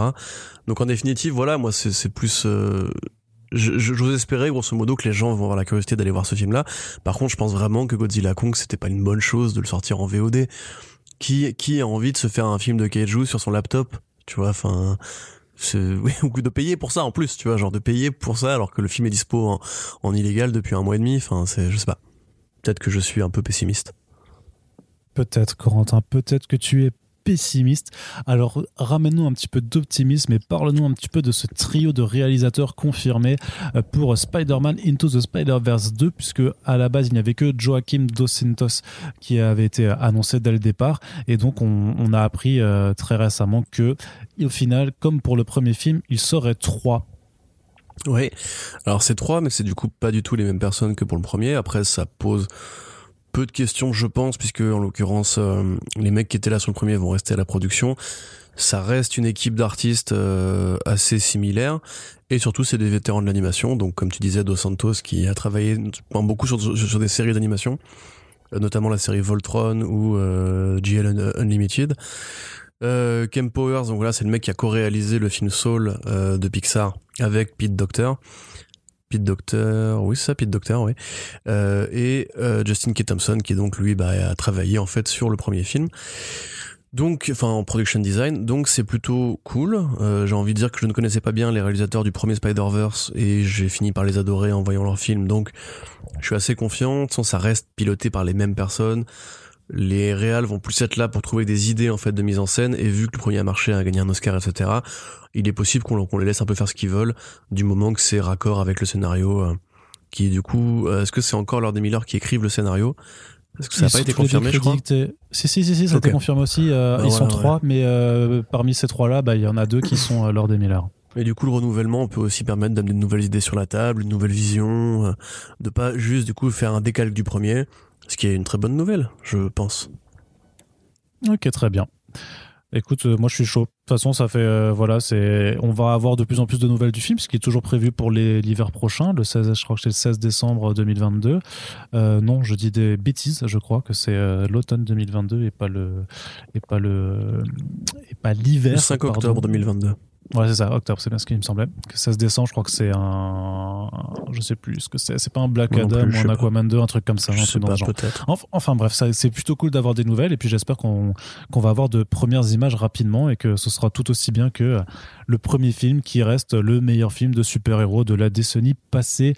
Euh, I stand by my words là-dessus et euh, sans ironie aucune. Et on termine avec le gros du podcast de cette semaine, Corentin. Un premier trailer pour le film Shang-Chi Ah, et the, and, and the Legend of the Ten Rings avec une photographie incroyable, une Incroyable. direction artistique phénoménale Phénoménal. et des chorégraphies hallucinantes, Corentin. Hallu- Sinon, oui, c'était pas terrible. Alors, j'ai- j'ai j'ai- j'ai lu un peu de tout et son contraire sur euh, les réseaux par rapport à ce trailer. La plupart des gens ont surtout eu l'air de s'en battre les couilles, et je pense que c'est pas totalement euh, idiot comme réaction. Nous, on l'a on l'a regardé hier avec euh, Océane au moment où, où j'ai fait l'article. Euh, c'est vrai qu'on était un peu là à se regarder en mode bon, bah tout ça pour ça, ok, très bien.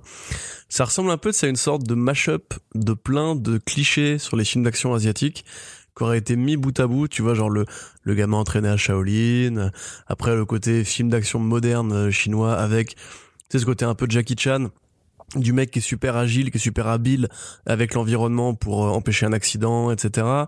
Euh, tu vois immédiatement le comic relief que va être Aquafina. Tu vois aussi le côté, le film d'action asiatique plus moderne, blockbuster, un petit peu comme les grosses prods qui font en ce moment de, de- dans ce côté-là du monde, tu sais, avec euh, les grosses drums, la, la, la- bataille finale, qui sera sûrement aussi un flashback, mix bataille finale, etc. Donc t'as un peu en fait tout, et puis le côté évidemment, voilà, les poignards volants, puisqu'il y a une séquence, euh, le secret des poignards volants, slash tigre et dragon, slash le kung fil ou le warrior fu comme on dit. Donc euh, voilà, enfin je trouve que ça manque un peu un, un peu de souffle. Le héros, j'avoue, je suis pas vraiment saucé. Hein. Simu Liu, c'est pas une évidence quand je le vois. Euh, c'est un stéréotype de, enfin c'est un cliché de le dire, mais évidemment que Shang-Chi est inspiré par le héros Bruce Lee, enfin par l'acteur Bruce Lee, qui est un monstre de charisme euh, où juste voilà par sa gestuelle, par son regard, il dégage un truc instantanément culte. Que là pour le coup, bah je sais pas, pas trop.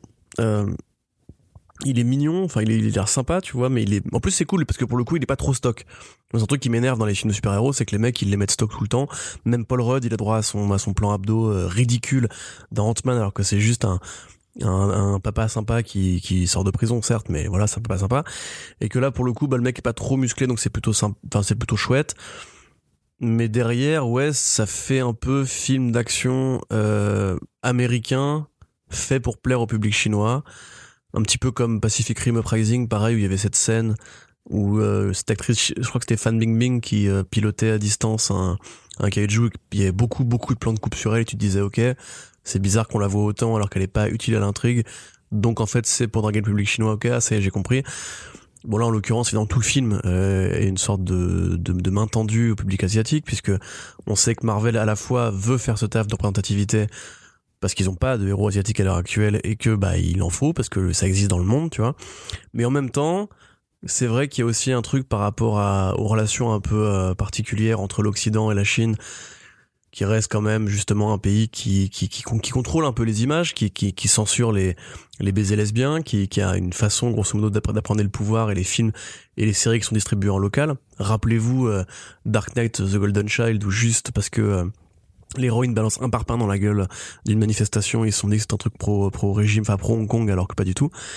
Donc euh, moi j'avoue je suis un peu au-delà du côté, enfin au-delà du fait que le film a une, a une tête assez interchangeable, il y a pas beaucoup de photos, les costumes comme tu l'as dit sont hallucinants, euh, les scènes d'action ont même l'air assez, enfin bof, tu vois, enfin j'ai envie, je suis, j'ai vu les Ip Man, tu vois, donc j'ai j'ai même vu The Grandmaster, je, je sais comment on peut faire des trucs plus visuellement percutants que ça, donc euh, non, je suis pas très, pas très social actuellement. Hein. Hmm. Et toi Arnaud? Ouais, bah, c'est un peu le même avis. hein. Le, le, le problème, en fait, qu'à Marvel Studios, en allant sur ce terrain-là, euh, sur le terrain même des, des héros euh, d'arts martiaux, c'est qu'effectivement, le cinéma asiatique a déjà mis en fait le niveau très, très, très haut. Euh, tu parles des Ip Man notamment qui sont assez euh, incroyables dans le genre. Moi, je pense même à The Red, tu vois, qui est euh, alors qui est pas euh, qui Oui, est oui, oui, bien sûr. Euh, C'est indonésien. Philippines, indonésien, pardon, voilà, merci. Ou philippin, non, peut-être, d'Indonésie, je, je sais pas en fait. Vas-y, je vérifie. Non, je crois que c'est indonésien. indonésien. Euh, donc voilà, il y a déjà des réalisateurs qui ont su montrer comment ça se filme, comment ça s'interprète, comment on fait des chorégraphies de dingos. Et donc c'est pas avec quelques effets numériques et des effets de super pouvoir que tu vas forcément transformer l'essai. En, en vrai, moi, ce qui m'a vraiment choqué, enfin choqué, c'est un grand mot parce que euh, ça reste un film, et voilà, c'est que je ressens vraiment pas dans ce film-là qu'il y ait une quelconque volonté de changer l'approche artistique ou même j'ai envie de dire que l'approche artistique prend des guillemets euh, de plus en plus par rapport à tout ce qui a été fait pendant dix ans et répétons-le répétons encore pendant 23 films. mais le costume, le costume de Shang-Chi qui a drop, Je pense que le costume, c'est symptomatique. C'est symptomatique, hein, l'histoire du, du, visuel du poster avec le costume qui ressemble à tous les costumes qui ont été faits.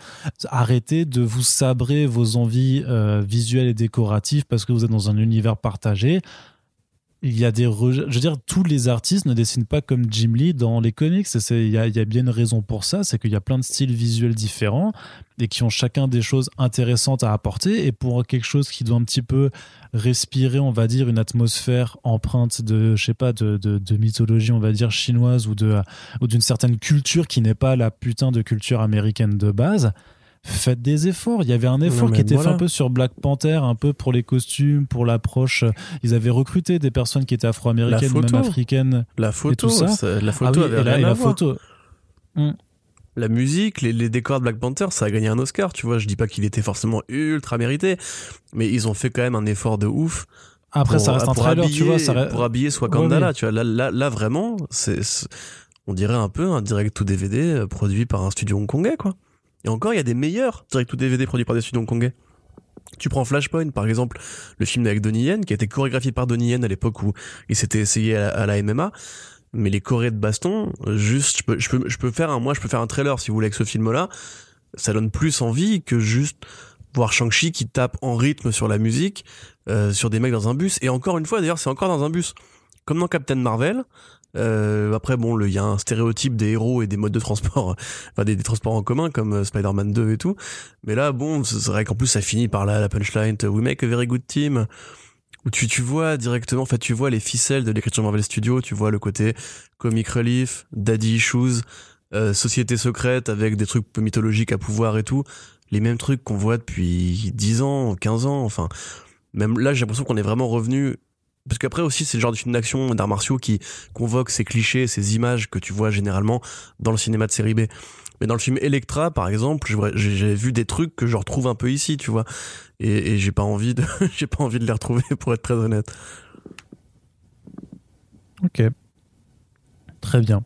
Écoute, bah désolé, hein, on est un peu salé, on n'est pas très enthousiaste et il faut pas juger que sur un seul trailer. On connaît aussi la chanson, mais on a quand même une expérience, comme dit, de, 23 films auparavant pour quand même commencer à se dire que euh, le trailer n'a pas l'air de vouloir changer les choses. Mais bien par, sûr... contre, par contre, c'est vrai que là, il faut quand même être objectif. C'est pas une bonne bande-annonce. C'est-à-dire que même si on peut la contextualiser, comme avait dit euh, euh Vives, c'est effectivement enfin je veux dire euh, Aurélien, il faut justement effectivement se rappeler que les premiers trailers de Marvel Studios sont là pour plaire au grand public. Et il a pas tort là-dessus. Effectivement, là, c'est, on voit que c'est très ample. Hein. On voit que ça te montre vraiment tout le film avec euh, l'origine story du héros, sa relation au papa mandarin, euh, les quelques nations qu'il va avoir dans le truc, le grand vilain qui va être le henchman du boss de fin, etc. Donc c'est évidemment c'est très perméable pour que les gens qui ne connaissent pas Shang-Chi, c'est-à-dire tout le monde euh, puisse euh, euh, se faire une idée de, de, ce à quoi ça ressemble. Par contre, c'est vraiment pas un truc qui te donne envie de voir le film. Je pense, ça c'est vraiment, euh, t'as pas d'impact dans les coups, t'as pas de money shot vraiment, t'as juste un, un vieil effet d'éclairage qui est, qui est raté à mon avis. le méchant, il a l'air d'avoir un costume intéressant, mais limite on dirait qu'il est trop lisse, tu vois, qu'il est trop CGIisé. Enfin, je parle de celui qui est, celui qui est masqué là, tu vois. Euh, non, mais dans l'ensemble, ouais, ça, ça, fait petit bras par rapport justement même à Black Panther seulement, tu vois. Black Panther, t'avais quand même justement une photo qui avait l'air différente. Après, il l'avait introduit un peu avant, on est d'accord, mais là, pour le coup, je, je pense vraiment. D'ailleurs, on, l'a vu, hein, pour pas vous, vous cacher ça, le trailer, il a pas non plus pété de ouf euh, par rapport à d'autres bandes de Marvel Studios. Ouais. T'as pas, pas un effet waouh euh, qui, qui s'est déclenché pour l'instant, hein, pour, pour l'instant.